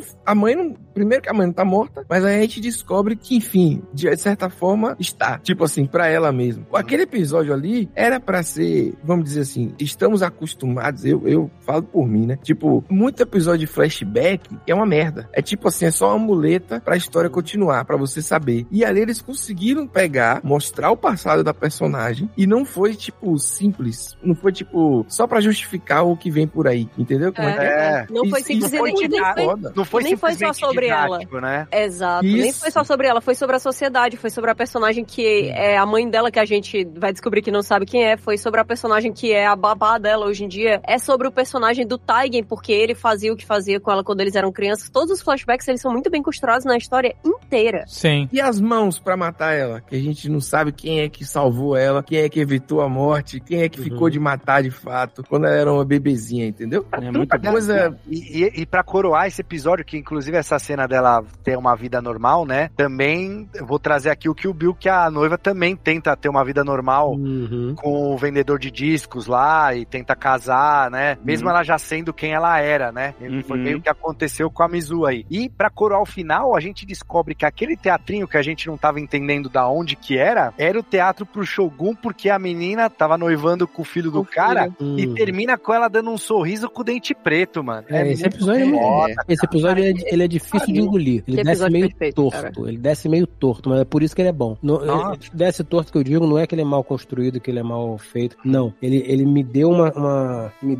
deu uma É, sensação Um pouquinho, tristeza, né? sabe? Isso, estômago. Tristeza sólida, sabe? De você olhar e falar, é, tá ok. Tem não um tem, fato- não, Tem, não mas- tem o que ela fazer além disso, realmente, ok. Não, É um episódio muito sem esperança, né? Porque você vê o- É. a confirmação do jeito que o sistema funciona meio que pra todos os personagens. Quando ela vai ter a missão lá de, ah, é, a menina que foi vendida lá pra, né, do, do bordel que foi Uhum. vendida, aí ela fala assim, Puta, ah, aquilo é do caralho. tem Faz que um movimento. ela, ela- né? Pra ela, É, não faz um movimento tal que ela vai saber que fui eu. que fui eu, e aí ela vai... Nossa, puta merda, é verdade. ela é muito- não perdoa. Não, e, E- ela, não, não, e cara, ela faz o gesto, Aham. e ela reconhece, mas ela meio que faz um... Mas Ela um faz não. ela não quer morrer. Ela não quer, né? Não Exato. quer, não E aí ela e aí eu falo assim, cara, essa foi tão bem escrito, puta que pariu. Ela pega ela, né? Os caras, ela pega ela e fala assim, calma que eu vou te levar daqui. Eu falei, caraca, ela é muito foda. Ela vai, É pra cuidar. sabe? Deixa né? eu cuidar de você, ela fala eu, isso. eu vou cuidar de você. Tipo assim, olha, vamos criar uma nova solução pra essa história, que já que você não quer morrer, e aí ela vai e cleque. Eu fiz assim.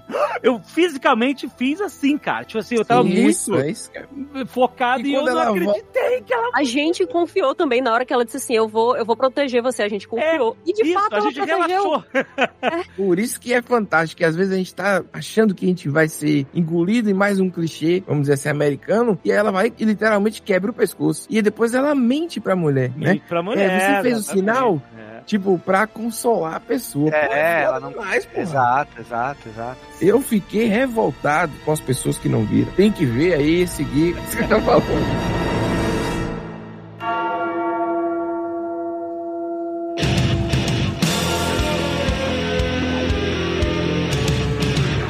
Queria comentar um episódio que tem, aquele, eu acho que é o sexto episódio, que é o mais curtinho de todos, tem 30 e poucos minutos só, que é o que ela tá invadindo o castelo. Que é literalmente só ação, só porrada, só ela se superando, John Wickiando, vamos dizer assim, mas que ao mesmo tempo é muito E trilha grosseiro. sonora, né? Então, Kátia, é isso que. O Metallica tá de, sonora- tá de bem com a Netflix, hein? Puta merda, né? É nesse Então, episódio, não é que toca Metallica? Tem, um- não, tem vários rock and roll, tem rockabilly, tá tudo uma mistura. A Netflix lançou esse episódio preto e branco inteiro no YouTube, sem a trilha. Puta, deve ser foda. Só com os movimentos e os sound effects de, de, de Uhum, enfim, né? Dos golpes e tal. Eu confesso que gostei mais sem a trilha. Deve Ah. ser foda, deve ser foda. Eu senti Eu que achei tinha uma a vibe trilha de, de exagerada, cara. Mas eu senti que tinha essa vibe de muitas homenagens, não só ao estilo, mas aos filmes do estilo, né? Tanto que teve lá aqui uma referência aqui, o Bill clássico, teve. E muita coisa de filme de, de anos 70, sabe? Você notava isso na música, assim, Sim. algumas. Era meio que uma, uma metalinguagem de homenagem a todo o estilo. Tanto que a produtora diz que ela falou: essa série ela é completamente baseada em filmes de samurai, óbvio, e videogame. Ela falou assim: se não tivesse os videogames como a gente curte, etc., ela não seria assim, entendeu? Então, tipo assim, é uma mistura de muitas, é, É. um caldeirão cultural. São fases até, né? Pô, tem De- que ir no isso. castelo, aí tem que ir com... Tem os É, esse episódio é videogame completo. E, aliás, Total. qual é o nome do filme do Bruce Lee? Que ele usa amarelo mesmo, que, que o Bill traz também? Que ele vai Dragon. Dojo, andar por andar. Enter tem um... the Dragon. Enter the Dragon, né? Isso era totalmente Enter the Dragon, que também é esse negócio de É muito fase, anime também, né? Sim. Muito é, anime ela, ah, também. não, é, ela fala que é, é, a inspiração é grande em animes e videogames, né? Então tá tudo lá. Cara, ela lutando com o gigante. desculpa, é Jogo da Morte, o da roupa amarela. Ah, é. Enter the É Dragon, o jogo não. da morte? Ah, Jogo tá. da Morte. Ela, ela lutando com o gigante é o Bruce Lee lutando com carinho ao Jabbar. Exato, é, muito isso. Puta, total. Cara, total. que maravilhoso. Não, inclusive É, aquela, aquela cena do que ela tá lutando com o marido ali me lembrou muito mais recente Shang-Chi, quando o Wen-Wu tá lutando lá com a, a, a mãe do Shang-Chi ali antes de, de Sim. entrar em Talô tal, que também é óbvio é uma referência a todos os filmes de Kung Fu e tal. Mas assim, a, a dança dos movimentos de luta, porra, é tudo muito E o bonito. romance que tá dentro É. daquilo, né? É Uhum. legal também. Termina de um jeito tão ruim, né, velho? Aquela luta. Você acha que o cara Ruim? vai aceitar de alguma forma? Não, ruim que eu digo Não, triste, dolorido. É, Ah. dolorido pra gente. Ah, Não, sim. tudo é bom. Eu tô aqui elogiando. Alexandre fica procurando problema comigo, Não tá vendo? aí. Eu elogiei. Eu só elogio aqui, rapaz. É ruim que eu digo, vai, porque o cara fala, pô, você é um monstro. Pô, machucou, aí. Eu fiquei revoltado com ele. Você é um merda, foi demitido lá, expulso e fica falando mal da mulher. Mulher, Ficar um desempregado. O que que tá acontecendo? você é um consegue fazer desempregado. isso.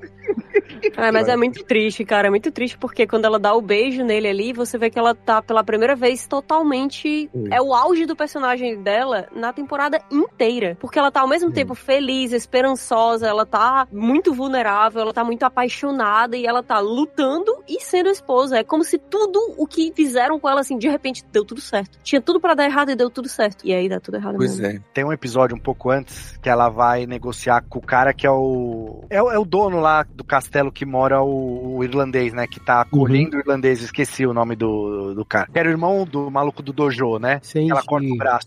Cara, eles ficam, eles ficam negociando ali, tipo, ah, não, você tem que entrar aqui no barril, ou tem os 500 arqueiros aqui pra mandar flecha. E aí, tipo, cara, fica um jogo ali de negociação, você não sabe se ela tá acreditando, se ela vai entrar no barril, como que Não é previsível, é muito não é bom. previs- Exato, cara. Não, você não sabe o que, que vai acontecer. Aí no fim, beleza, ela não ia entrar no barril, mas ela pegou o plano porque ele contou como que podia invadir lá. Aí ela corta o braço dele, mas aí tinham os arqueiros e eles achavam que ele tava blefando, que não tinha arqueiro porra nenhuma. E aí no final o gigante começa a vomitar porque ele comeu o cogumelo que eles deram um É. hint no começo do episódio. É, tá muito bom. Puta, cara, é assim. É muito legal isso do roteiro ser imprevisível, né? Porque outra hora que isso acontece é quando no sexto episódio mesmo ela recua. Você nunca espera isso. É. De, tipo, ela tá quase matando o cara, aí ela, ela vê que vai dar ruim ali, mas como a gente já viu muita coisa a vida toda, a gente meio que imagina pra onde é que o, o roteiro vai. A gente vai, ah, beleza. Ela não vai conseguir matar o cara e, sei lá, vai ficar prisioneiro, ou então, tipo, o cara vai falar tal coisa pra ela. Você nunca espera que ela fuja. Tipo assim, ah, eu vou, vou precisar recuar e tentar essa batalha de novo depois, sabe? É. É, só queria fazer só um- um- uma, sei lá, uma ressalva aqui, que a gente falou que ah, o elenco de vozes originais era bastante asiático. A Ásia é muito grande, né? A gente sabe que não vai conseguir. É tipo falar Nordeste e achar que nordestino é tudo igual. Mas é porque nesse desenho,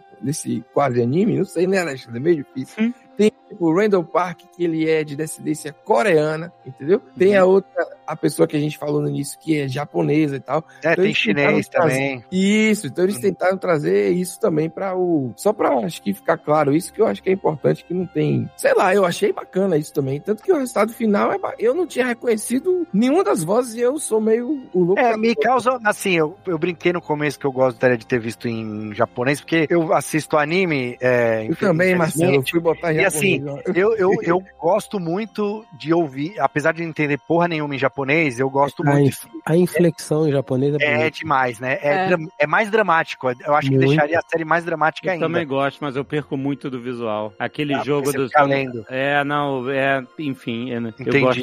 Eu acho É. que fico lendo, eu perco, entendeu? Aí eu Entendi. acabo botando dublado ou em português ou em inglês. Entendi. Não, é porque assim, eu, eu acho que o inglês, ele, ele fica muito estranho pra mim, porque você tá vendo um negócio no Japão. É, não, eu E- sei que é, fica, exato. Nessa série dá pra notar total que existe uma estranheza ali. É. Assim que começou o primeiro É. episódio, imediatamente aconteceu a mesma coisa que eu, que eu eh, tava assistindo o primeiro episódio e eu fiquei, não, que isso? Nossa, por que, que o áudio tá em inglês? Que esquisito. É o áudio original. Aham. E é tudo, cara, o jeito que os personagens se portam. é Aquele negócio de, tipo, apontar pra frente aí ter uma pequena pausa e depois eles falarem. É, o jeito. É tudo, tudo. Tem- a tem uma sensação hora- que dá é que você tá assistindo um anime dublado em inglês. Isso, exato. Tem uma hora que a, a dona do bordel fala pra princesa, né? Você tem que ter- tomar uma decisão na sua fucking life. Acho que ela fala alguma coisa assim, né? Aí, tipo, caralho, não tinha como ser menos japonês do que isso, né? Fucking life. E- Exatamente. mas enfim, tipo, não, acho que não, não tira nada, mas se eu tivesse. Ah, não tira, é bem legal. Mas quando você bota em japonês, você É. sente outro peso, né? Porque é Uhum. uma história que tá se passando no Japão. E quando você coloca todo mundo falando em japonês, é é uma outra camada de imersão.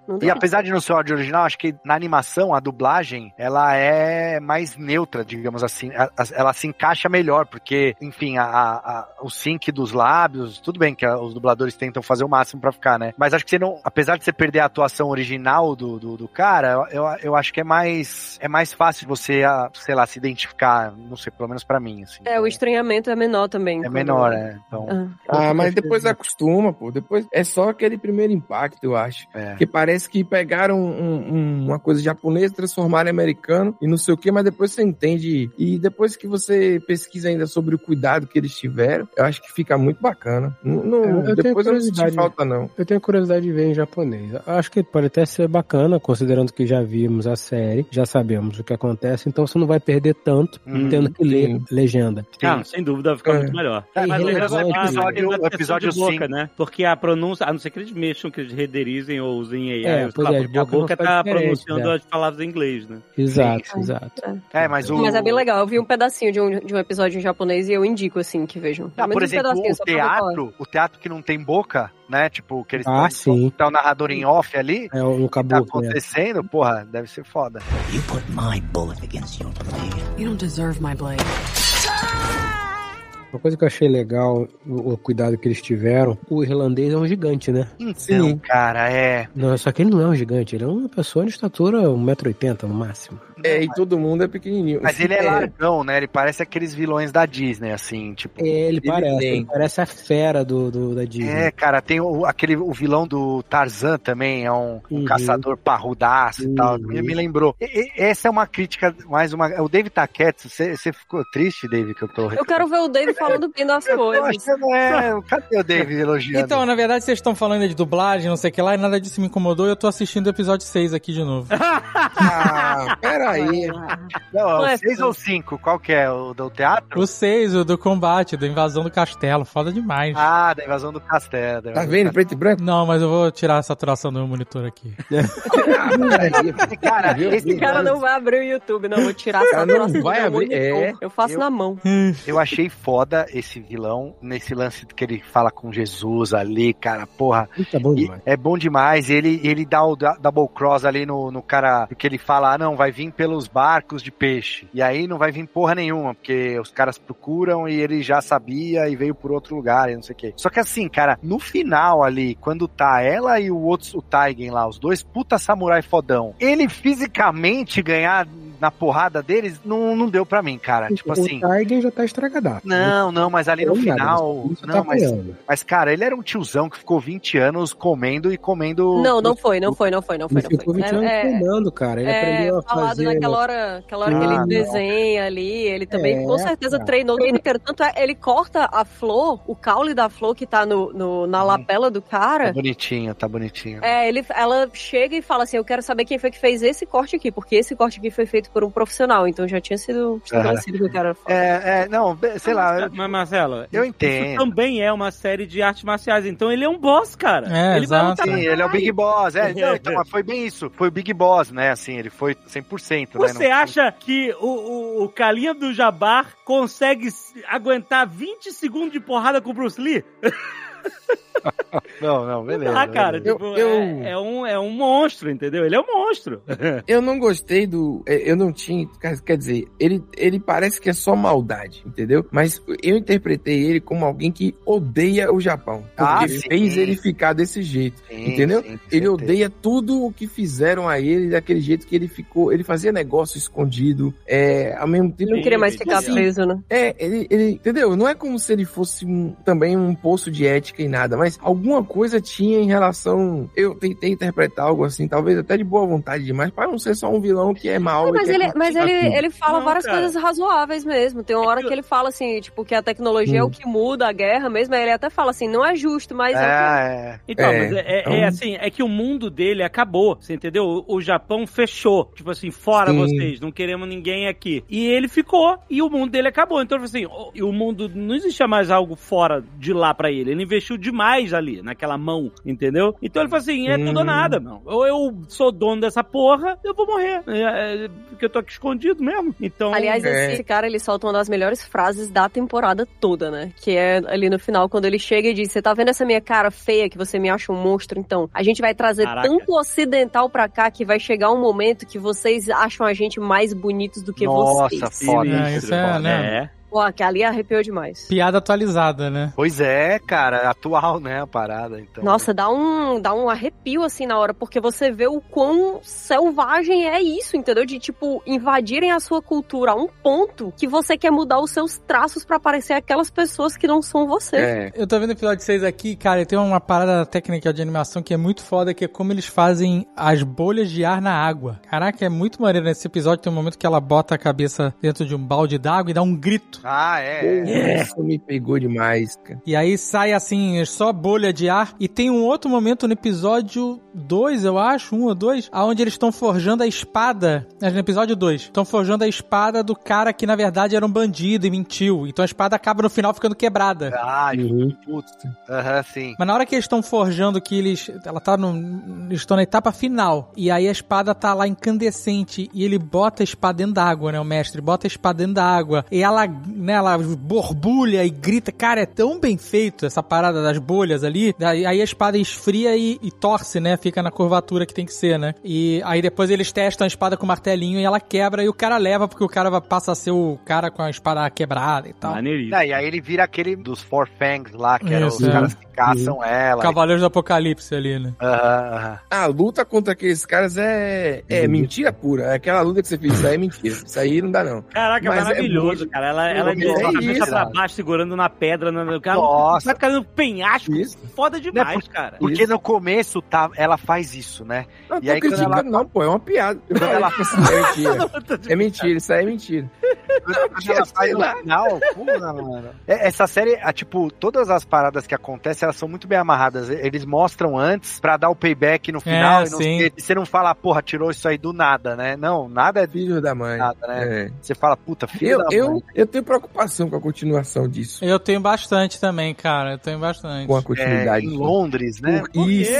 Vai, Cara, vai, vai porque pra eu acho Londres? que vão... tra- Ah, não Pode queremos ver transformar Londres, ela- né? Não, Queremos. Londres é pô, Eu não legal, queria. não. Londres vitoriana ali vai- Não, antes, muito antes disso, vai ser maneiro. Muito cara. antes. E- É, e- e- legal. mas é, eu sinto que ela vai ser uma, uma turista idiota em alguns momentos, sabe? Ah, uma coisa meio assim. Eu quero saber é, como é que ela vai conseguir, como é que ela vai conseguir andar em Londres sozinha. Porque no Japão, beleza, foda-se. Ah, não gostou, você é mulher, não sei o que. Ok, fatia, corta em dois e continua andando. Ninguém vai falar nada. Como é que ela vai fazer isso em Londres? Ah, vai fazer igual. De todos os problemas que ela pode ter em Londres, como ela vai andar por lá é o menor de todos. Não. É, Caralho, realmente. que porra é não, essa? não, olha só, quando eu digo como ela metrô. vai andar, quando eu falo como ela, Ela já vai fala andar, inglês, Fred. Ela fala inglês, cara. Ah, tá. Como ela Então, vai mas andar lá, que eu quero dizer, é como é que ela vai eles agir ali, como é que ela vai conseguir fazer as coisas, como é que ela vai conseguir chegar aos lugares, entendeu? Ela aprendeu, ela fala, você, você é muito chavado, não sei como é que ela fala. Ela aprendeu isso, então ela vai aplicar isso em Londres, vai ser de chavada. Tanto que ela bota até um sininho na perna dele, lembra? Porque ele consegue surpreender ela várias vezes. É mesmo, é mesmo. E- e Mas tem tema- outras pessoas no navio, né? Com certeza tem alguém ali que fala japonês e inglês que ela não tá indo Então. sozinha. É, não, e acho que tematicamente, tematicamente funciona muito com a série, porque ela vai, ela, ela é uma pessoa de dois mundos, ela vai pro outro É, mundo né? dela, entendeu? E É. vai saber que lá também ela não é. Também não é, exatamente, ela não tem Lá ela lugar, também não entendeu? É isso. Uhum. E, É. e sabe o que seria incrível? Se ela passasse anos em Londres. Porque até o ponto dela conseguir se movimentar sozinha, dela conseguir caçar a pessoa que ela tem que caçar. Tipo assim, sabe? Se Não, tornar eu, uma eu pessoa. acho que o, Autossuficiente. Arranjar um emprego, um emprego em Londres. Uma CLT. Trabalhar na fábrica. na fábrica, né? Eu acho que o interessante Virar uma é Pink Glider, né? Caraca, trabalho. Ela de Porra, ela de boemia. boa. Vai virar, vai ver que blanda. Free calculista. Free calculista ela já é, pô. Não, porque, vocês mas justamente, tipo, no Japão, ela é fodona já. Ela não, não tem ninguém pra ela lá melhor. Em Londres, é tipo como se desse o, a- o handicap ali, né? Ela vai perder níveis ali, porque ela não é local, ela não fala a língua, ela não tem as armas que os caras têm. Então, É, tipo, muito, muito mais perigoso. é, pra ela vai, tipo, é, ela, apesar dela ser super poderosa, ela vai perder poder nessa É segunda que nem temporada. você terminar o Diablo e começar de novo. Você tá No com a armadura pica, você tá com a espada pica, você Vamos tá com os. Beery Knight pica, foda-se. Aí vem um coelho e te mata. Caralho, meu irmão, é um coelho, porra. É, é um coelho, foda-se. Eu não É, mas evolui eu- nada como jogador, né? É que eu fico meio assim, porque, tipo, é igual, lembra o Westworld, quando saiu do, do Velho Oeste É, e foi pra entendi que cidade? É, Tipo, pois porra, não quero ver a Eu cidade. sabia que eu esse quero- assunto ia surgir, cara. Eu sabia. É porque é muito. Quando eu tinha certeza. Não, peraí, você sabia Eu que a gente ia citar o Westworld Eu, aqui. ti- eu tinha certeza absoluta. Que a gente não, que você, Marcelo. Tá vendo? Eu tô muito previsível. né? Absoluta. Então, é que sabe o que é? Quando aparece a primeira arma de fogo, alguma coisa dentro da gente, como audiência, também morre. A gente fica triste, sabe? É. A gente fica tipo, ai, lá vem a espingarda. Saco. Tava tão legal, tão estiloso. Não, e eles E aí, nem do nada, carregavam, fica todo né? Eles trocavam pólvora, de arma. O cara ficava pegando armas novas com bala já, né? Tipo, ele não se dava nenhum trabalho de o, o irlandês lá. É mais rápido. Não, não, lógico, lógico, tem um monte. Cara, ele era podre. Ele, ele, ele tinha Não, mas um aquele, o bordel. próprio, o próprio japonês sem o braço, ele tá dentro do castelo, aí ele dá um tiro no, no general, ele joga a arma no chão e pega a outra do bolso, assim, tipo. É, o Ah, sim. Não, eu tava falando do, do- Mas aí, voltando ao irlandês, sem maldade pura e tal, ele era muito asqueroso, né? Nos desejos dele, os desejos até sexuais e tudo mais, eram meio de ódio. Eu não sei se. Entendeu? Tipo assim, ele sempre queria uma mulher do Alguém bordel que talvez nem né? Tinha- voltasse. Tinha o lance é do parada. cara ser degolado, né? Não, te- teve uma hora É, da. tem um troço desse, é, É exatamente. Então, e essa parada aí, o que, que vocês acharam? Eu, eu, eu queria levantar o sexo na, na, na Bordel de série. esquisitices. Com o Não, não, não, não só bordel de esquisitices, porque tem a nudez da própria Mizu no primeiro episódio lá, que o, o Ringo fala peaches, né? Sim, que não é, que não é sexo, né? Não, não, não, mas, é, não, Sim, mas sim. Tem, tem nudez e tem sexo e tem perversão pra caramba, né? Porra, tem nose fuck, maluco. Nose fuck. Mas. O cara tá com fuck né, e vendo o- a mulher com o polvo. Me pegou de surpresa aquilo ali, tá? Porque ele tava Ué, todo né? esquisitão e aí ele começa a falar estranho. O que tá acontecendo com esse Ele cara? Quando a mulher levantou maluco. com a máscara, eu, eu fui impactada ali. Foi. Não esperava. Cara, eu acho que pelo nível de pesquisa histórica, tudo ali faz sentido pelo contexto, pelo menos, é, da, da perversão japonesa. É, e essa máscara eu ali. nunca mais vou ver ela igual, né? Porque eu É, não, eu, não eu imaginava. achei que É o famoso fralda e tapa na cara, né? Tá ali.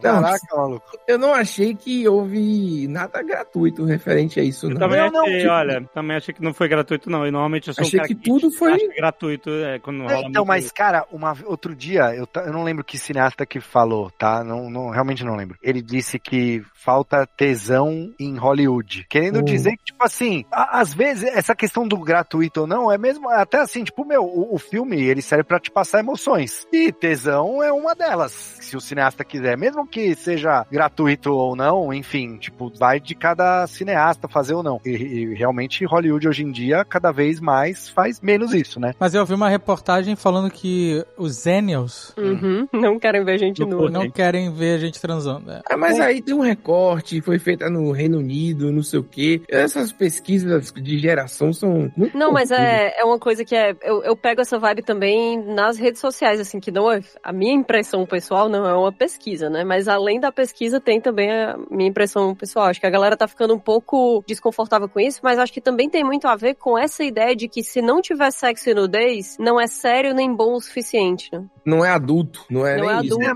mas, É, mas é. então, pô, mas eles fazem umas cenas com sexo. Que é o que tu tá falando de ser gratuito, e que aqui não é. Não é porque. não, mas não é isso mesmo. Pois é, é necessário em, em vários aspectos, né? Porque coloca. Primeiro, vários dos, dos personagens centrais estão ali dentro do, do bordel. Uhum. Segundo, tem essa discussão de quem é ela dentro daquela sociedade, onde muitas vezes as mulheres só têm aquilo É, ali, serviçal elas não são prostituta, né? Esposa ou prostituta. ela- eles falam várias vezes isso, inclusive, né? É, e que tem uma ligação muito grande também com a história da Akemi, que é o outro lado da, da série, né? A Kemi é, inclusive, ela enganando aquele cara até Nossa, levar ela no bordel demais. Correto. Mas é um besterol, né, pô? O cara é muito idiota. Não, o cara é um poeta, ele é um poeta, Pedro. O cara tava lá. Depois ele reconhece ela no casamento, né? Ele olha meio Uhum. assim. Oi, caraca, eu conheço. Ah, o cara tava bebaço, engoliu todo o saque do mundo. É, É, é. em todos os. Não, mas assim, Ah, eu, eu- acho, eu, lógico que é uma animação e tal, não é a mesma coisa do que live action, mas eu, eu- pô, aquela hora que eles rolam juntos ali e o, o Taigen sai com o pau duro ali, tipo, ai, acho que eu tô com saudade da Akemi, né? Porque até É. naquele momento, Mentiroso. imagina o que passou na cabeça dele, porque pra ele a Mizu era um homem, então ele Sim. tava ali, ele, porra, rolou um clima forte ali. E ele de não, Mulan já pensaram muito nisso, Marcelo. é, então, assim, cara, eu acho maneiro isso, cara. Eu acho que tem que. Tipo, falta mesmo, às vezes, um, um, um rally rola ali e tal. E, e essa série trouxe. Me, me lembrou Game of Thrones, né? Que tinha muito isso e tal, enfim. Porra, mas Game of Thrones rola. teve muita coisa gratuita. E às no vezes era bem, é, várias, Não, várias teve, coisas. teve. Então, eu ia, eu ia falar de Game of Thrones quando vocês estavam falando negócio de sexo, nudez e tal, porque isso é uma característica bem marcante das séries da HBO, né? Assim, de, Sim, é. De ter sexo, ter nudez e tal, ou fluidos, né? Mijando por todos os cantos lá. Caraca, ela vai, falar de, ela vai falar de Succession. Mas no caso de Game of Thrones, eh, chegou uma hora ali, depois até eles pararam, porque tava demais, não fazia sentido nenhum as paradas tratarem. Ter putaria, ter sexo, ter gente pelada, whatever, assim. Quando é, ajuda a história, é, ilustra de alguma forma, ou move a história pra frente, beleza. Agora, Game of Thrones errou a mão pra caralho nisso numa época. É, e os atores É quando- ficaram muito incomodados numa época. Foi realmente, teve muita coisa ali que foi bem gratuita. Quando fala em gratuito, é, é fazer parte da história de fato, entendeu? E eu acho que quando fala que Hollywood tá sem tesão, sei lá o quê, é porque é como, sei lá, uma, uma música pra ser pop, ela tinha que ter 3 minutos e 20, três refrões, uma ponte, não sei o quê. Você tem uma fórmula. É. E aí tinha uma fórmula de filme pra ser levado a sério, que ele tinha que ter uma ceninha de sexo ali, Uhum. uma cena X, Sim. aí quebra ali no meio um conflito, não sei o quê. Toda a fórmula de É roteiro. pra ser elogiado aí- pela crítica, tem que ser Isso. assim, porque senão não é sério o suficiente, né? Se não tiver, tipo, É. sangue, suor, lágrimas, tripas e sexo o tempo inteiro, não... É, É, mas tipo essa série tem tudo, tem tudo isso. Inclusive a tripas e sangue, né? É, Tem tem. esperma de cavalo, Kati. Esperma de cavalo. É, aquilo foi a coisa mais cebosa da série toda. Porra, Na hora e que ela, ela, levanta ela... assim o negócio e vem o. Chega. Cara, sangue E ela olha e não é possível assim- que eles tomavam isso, cara. Eu vou pesquisar dele. Agora sim. O lance do leite, quando eles oferecem o leite, é tão legal isso, né? Que é tão comum aqui. E a galera olhando assim, leite de vaca? É, cara, porra. O cara oferece, todo mundo A acha calabresa estranho. lá não tem queijo, Dave. Não tem. Não, não- lá naquela época não tinha queijo. Não tinha calabresa também, né? É, não tinha. Foi inventada no bexiga, segundo o Tucano. Então não tinha mesmo. Ah, pronto. Mas tá aí, viu? Grata surpresa. Não vi um hype assim antes de divulgar, grandes pois é. investimentos. O investimento foi feito na qualidade da obra, mais do que em propagandas. Eu assisto muito anime, muita coisa de animação que aparece. Se fosse um live action, não ia ser tão bom. Assim, apesar de ser no Japão, não tem nada de anime, né? O, Sim. o, o traço é tipo uma, uma animação bem. Acho que é um estúdio francês, inclusive, se não me engano. É, anime. sinistros. Mas é animação 2D ou animação 3D com. Misturado. Misturado, né? Tem o 3D. É misturado. É 3D. É muito bem feito. Tem várias locações que é claramente só um desenho 2D, assim, ti- tipo, umas Não, tá, paisagens. Os e tal. personagens todos são é, o resto Ah, sim, sim. né? sim, que sim. tá ali em primeiro É. plano. né? Mas assim, não tem que eu vi do making off era misturado. Algumas bem- coisas, entendeu? É bem foda, mas não é do, tipo, não é tão estilizado quanto um Spider-Verse ou um Ah, não. Arcane e tal. Sim. É, uma... Mas é, o propósito é diferente, inclusive. É, né? é diferente, é diferente. Acho que geraria muita estranheza se fosse, inclusive. Acho que eles acertaram bem no estilo pra comunicar a série, sabe assim? Não, e tem variações nas lutas, né, Dave? Também tem uma luta que fica tudo vermelho, e aí os caras viram monstros que ela, ela cheira, tipo. É, quando ela tá doidona, né? Que ela cheira a flor lá, a flor do babuíno lá, ela fica loucaça. Isso, isso, isso. Pô, mas a cena de luta que acontece é, antes, que ela corre e pula das armadilhas que são os espetos no chão e tal, e aí, depois que ela consegue dar os dois saltos lá, o salto duplo, que nem videogame, né? Salto duplo. Eu lembrei de Prince of Persia ali. E aí vem, sei lá, uns 20 caras pra lutar com ela ali. E ela começa a jogar os caras nos espetos. Ela tá sem a espada. A espada ficou presa na parede. Cara, a cena, a foda. coreografia dessa parada, o movimento de câmera. É muito bom. cara. É muito foda. Fica, a câmera fica girando, cara. É por, é por isso que eu dei um chilique no Nerdcast de Ahsoka, porque não é uma parada que é difícil de fazer e fazer maneiro, sabe? Sim, às vezes só o movimento de câmera já transforma o negócio. E essa cena de ação, esse episódio é todo, né? Todo ação, do começo ao Todo fim, ação. né? E, e, e a cada momento você vê um skill novo dela, né? Tipo, ela começa e ela vai com o pick lock lá, né? Vai abrindo a fechadura com ferramenta e tal, e vai se superando e ficando ferrada e continua lutando. E é muito bem feito, cara. Por isso que eu fico revoltado quando Star Wars não entrega nada, sabe? É, não entrega nem história, nem luta, nem nada. Essa aqui, essa série, entregou tudo. Essa é a parada. O roteiro é maneiro, o personagem que veio do zero, cara. A gente, se hoje, tivesse dois bonecos pra comprar, um da Soca e um da Mizu, não tem escolha. A Soca joga no chão pra quebrar, sabe qual é? Mas, mas, o, o- mas o, o mais importante é você admitir mesmo que foi um chilique, Dave. Então já. Mas esse é o, é o- é o- é o estado que Star Wars nos deixa. Porque a gente tem essa merda gravada no nosso DNA, então a gente não consegue se livrar disso. Eu comprei outro dia um casaco laranja de Star Wars, mano. E tô usando o Crocs do. Chewbacca. Tô usando o Crocs do Chewbacca nesse inverno. Sensacional, é. Eu espero muito aí quando é que vai sair essa continuação que mantenha alguma coisa que, que Londres não estrague a minha, meu, meu Não, desenho. porque eu achei que, ah, beleza, vai matar o... Ela já falou que matou um, são quatro. Então ela deve matar esse cara aí no quarto, quinto, e aí depois... Só que aí eu fui percebendo que não, tipo, beleza, não vai... E no fim ela não matou nenhum, né? Porque nem o cara, nem o... Esqueci o nome do Fowler, né? Nem o irlandesão ela matou, né? No fim ela prendeu ele e levou ele junto pra... Vou te dizer que eu achei isso legal, porque eu não esperava. Eu achava que ia ter Não um momento, um não. momento Beres ali no final que ele ia falar, ah, você precisa de mim, e ela ia mandar alguma frase de efeito. Ah, eu a hora que ele falou. Londres, ela podia ter matado ele, eu acho, hein? Espero que eles tenham um bom plano pra ele, assim. Poxa, pra- se vocês estão preocupados dela chegar lá e não saber pegar o metrô, Ah, mas- Peraí, deixa eu ver se tinha metrô em Londres. não. Aí, vai. You put my bullet against your blade. You don't deserve my blade.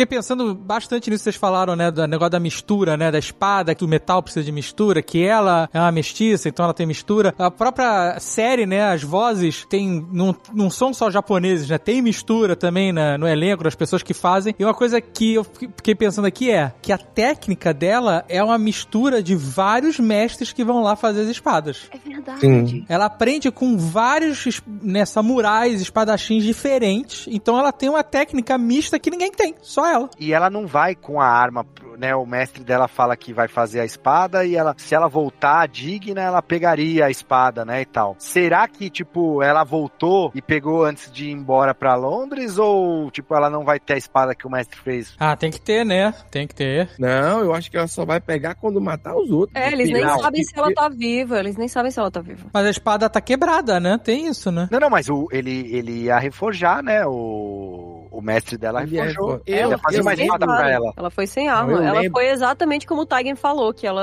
ela não tinha nenhuma arma, mas que tanto fazia, porque se ela tivesse com o martelo lá, ela matava a galera. Não, não, então, mas é que ela fala que ela ia voltar depois pra, se ela fosse merecedora, Sim, ela exato. pegava a espada. Eu acho que o que eu entendi é que ela planejava voltar depois que ela matasse o cara, mas que ela não voltou porque, como ela ainda não matou, ela ainda não era digna e porque existia um senso de pressa, né? Ela ia fazer o quê? Deixar Sim. o cara ali? É, no meio do caminho, ou eu largo esse cara aqui e volto pra pegar a espada, ou eu Sim. continuo a vingança. Então a espada pode esperar. Aí já não tem referência nenhuma Kill Bill, né? Porque se fosse Kill Bill, ia de, de espada no avião. Nossa, mas é. E eu lembro dessa última cena, eu pensar o seguinte, a expectativa de vida não era muito, né, é boa nessa época. Essa mulher vai lá em Londres, vai perder um tempo lá, quando voltar, o mestre vai ter morrido, ela vai ficar sem espada. vai pegar uma Eu leptospirose em Londres, vai eu ser foda. fiquei mano. aborrecido com isso. Se ela voltar. Quanto que a peste bubônica é, é 1600 também, não? Lá na Europa? Não, não, bem antes. É, é antes. né? É, século XIV. Ah, tá. Não, beleza. Nossa, se ela voltar Ué. pra lá e o velhinho tiver morto e ela descobrir que foi ele que salvou ela do incêndio, eu vou Aí tacar a é cabeça na Japão. parede, cara. Não vai dar. Ah, Aí, mas- Japão no talo. É o que falta pra ser anime. O que falta pra ser anime é isso, é morrer Aí. todo mundo. Eu não É, aguento mais sofrer, cara. Chega. Não pode, se tem um final feliz, tá errado. Cara, Não, Uma- mas uma- essa série traz um pouco de conforto, porque a, dá tudo a- certo. que conforto, Pedro. Aquela hora que a, a Kemi contrata as amigas dela do bordel, aí a menina fica super emotiva, fala: Não, então eu vou contar uma parada que eu descobri. Vamos contar pro teu pai. Aí o pai pega ela e joga, mano, da janela, velho. E ela Ah, chorando mas assim, ela meu é- Deus, eu não acredito, esse é o dia mais feliz da minha vida. E morreu. E, e ficou Mas aquele é o personagem- cliffhanger, né? Porque a, a, a Kemi vai cuidar do pai que se fudeu no incêndio lá, né? Ela falou, não, agora eu vou... Ele mandava nela, né? Agora ela que vai mandar nele lá, porque ele deve estar... Ela tá, Ah, enfim. ela É, é. tá Você vê aprendendo com a sogra. a gente não merece, na verdade, é como o Fred falou, a gente não merece a alegria, né? Tem que ser triste mesmo, porque na hora que ela falou ali que ela ia cuidar do pai dela, imediatamente tudo que há de ruim em mim veio à tona. E eu pensei, é ela que vai cuidar desse desgrossado. Então, vou Então, cortar mas suas eu duas entendi. pernas e seus dois braços e vou usar você preto. como almofada. É, Eu não sei se eu entendi mereço o cuidado mesmo. seria esse. Eu acho que o cuidado é um cuidado, tipo assim, eu vou vigiar, ele só vai fazer o que eu quiser. É eu só entendi aquele-. É só aquele esperminha de cavalo, sangue suíno... É, já, assim, já tá assistiram bom. Misery, mas por outros Caralho. motivos. Então, vou Ele vai cortar, ficando bom, é lá e vai ficar bom, pois eu vou quebrar a perna de novo. vou cortar suas duas pernas e seus dois braços e vou te usar como uma almofada. Foda-se. Nossa. Que isso, que Ah, meu, Mas aí, aí não, aí A gente não é legal, cara. A gente, na verdade, assim. Não. O que que tá acontecendo, né, cara?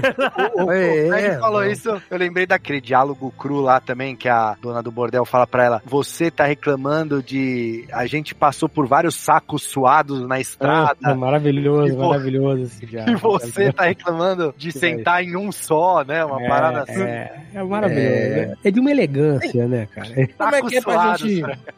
Como é que é pra gente ter um boneco aí da Mizu, hein, Marcelo? Ganhei, ganhei Cara, porra, várias sacadas. no demais, cara. merda. Marcelo, por favor. Marcelo, tu. É. Vamos lá, Marcelo? Pô, Tem que ser agora, antes da segunda zoa temporada agora. chegar e alguém ficar triste. Acabou Marvel, Marcelo. Isso. Já acabou. Acabou essa época. acabou. Olha ele rindo. Olha ele rindo. Tá, cheio de, tá, tá escondendo o jogo. Não, tô nada, tô nada. Eu lembrei de Echo, que era pra ser o Nerdcast dessa semana.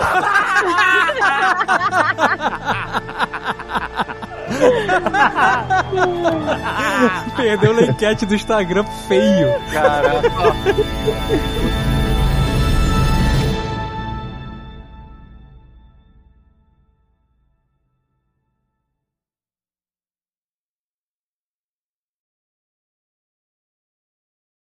Tu tá vendo eco enquanto a gente tá gravando, é isso? Se você estiver vendo eco sem som, é muita sacanagem.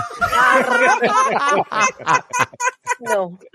Com a legenda ligada, pô. Que isso? Que absurdo. Caraca. Não, vocês falaram que tem que gravar semana que vem, eu já comecei. Porra, eu posso perder. São cinco episódios de 40 minutos, pô, vai dar certo. É, então, daqui a pouco acaba o primeiro já. Tô no meio.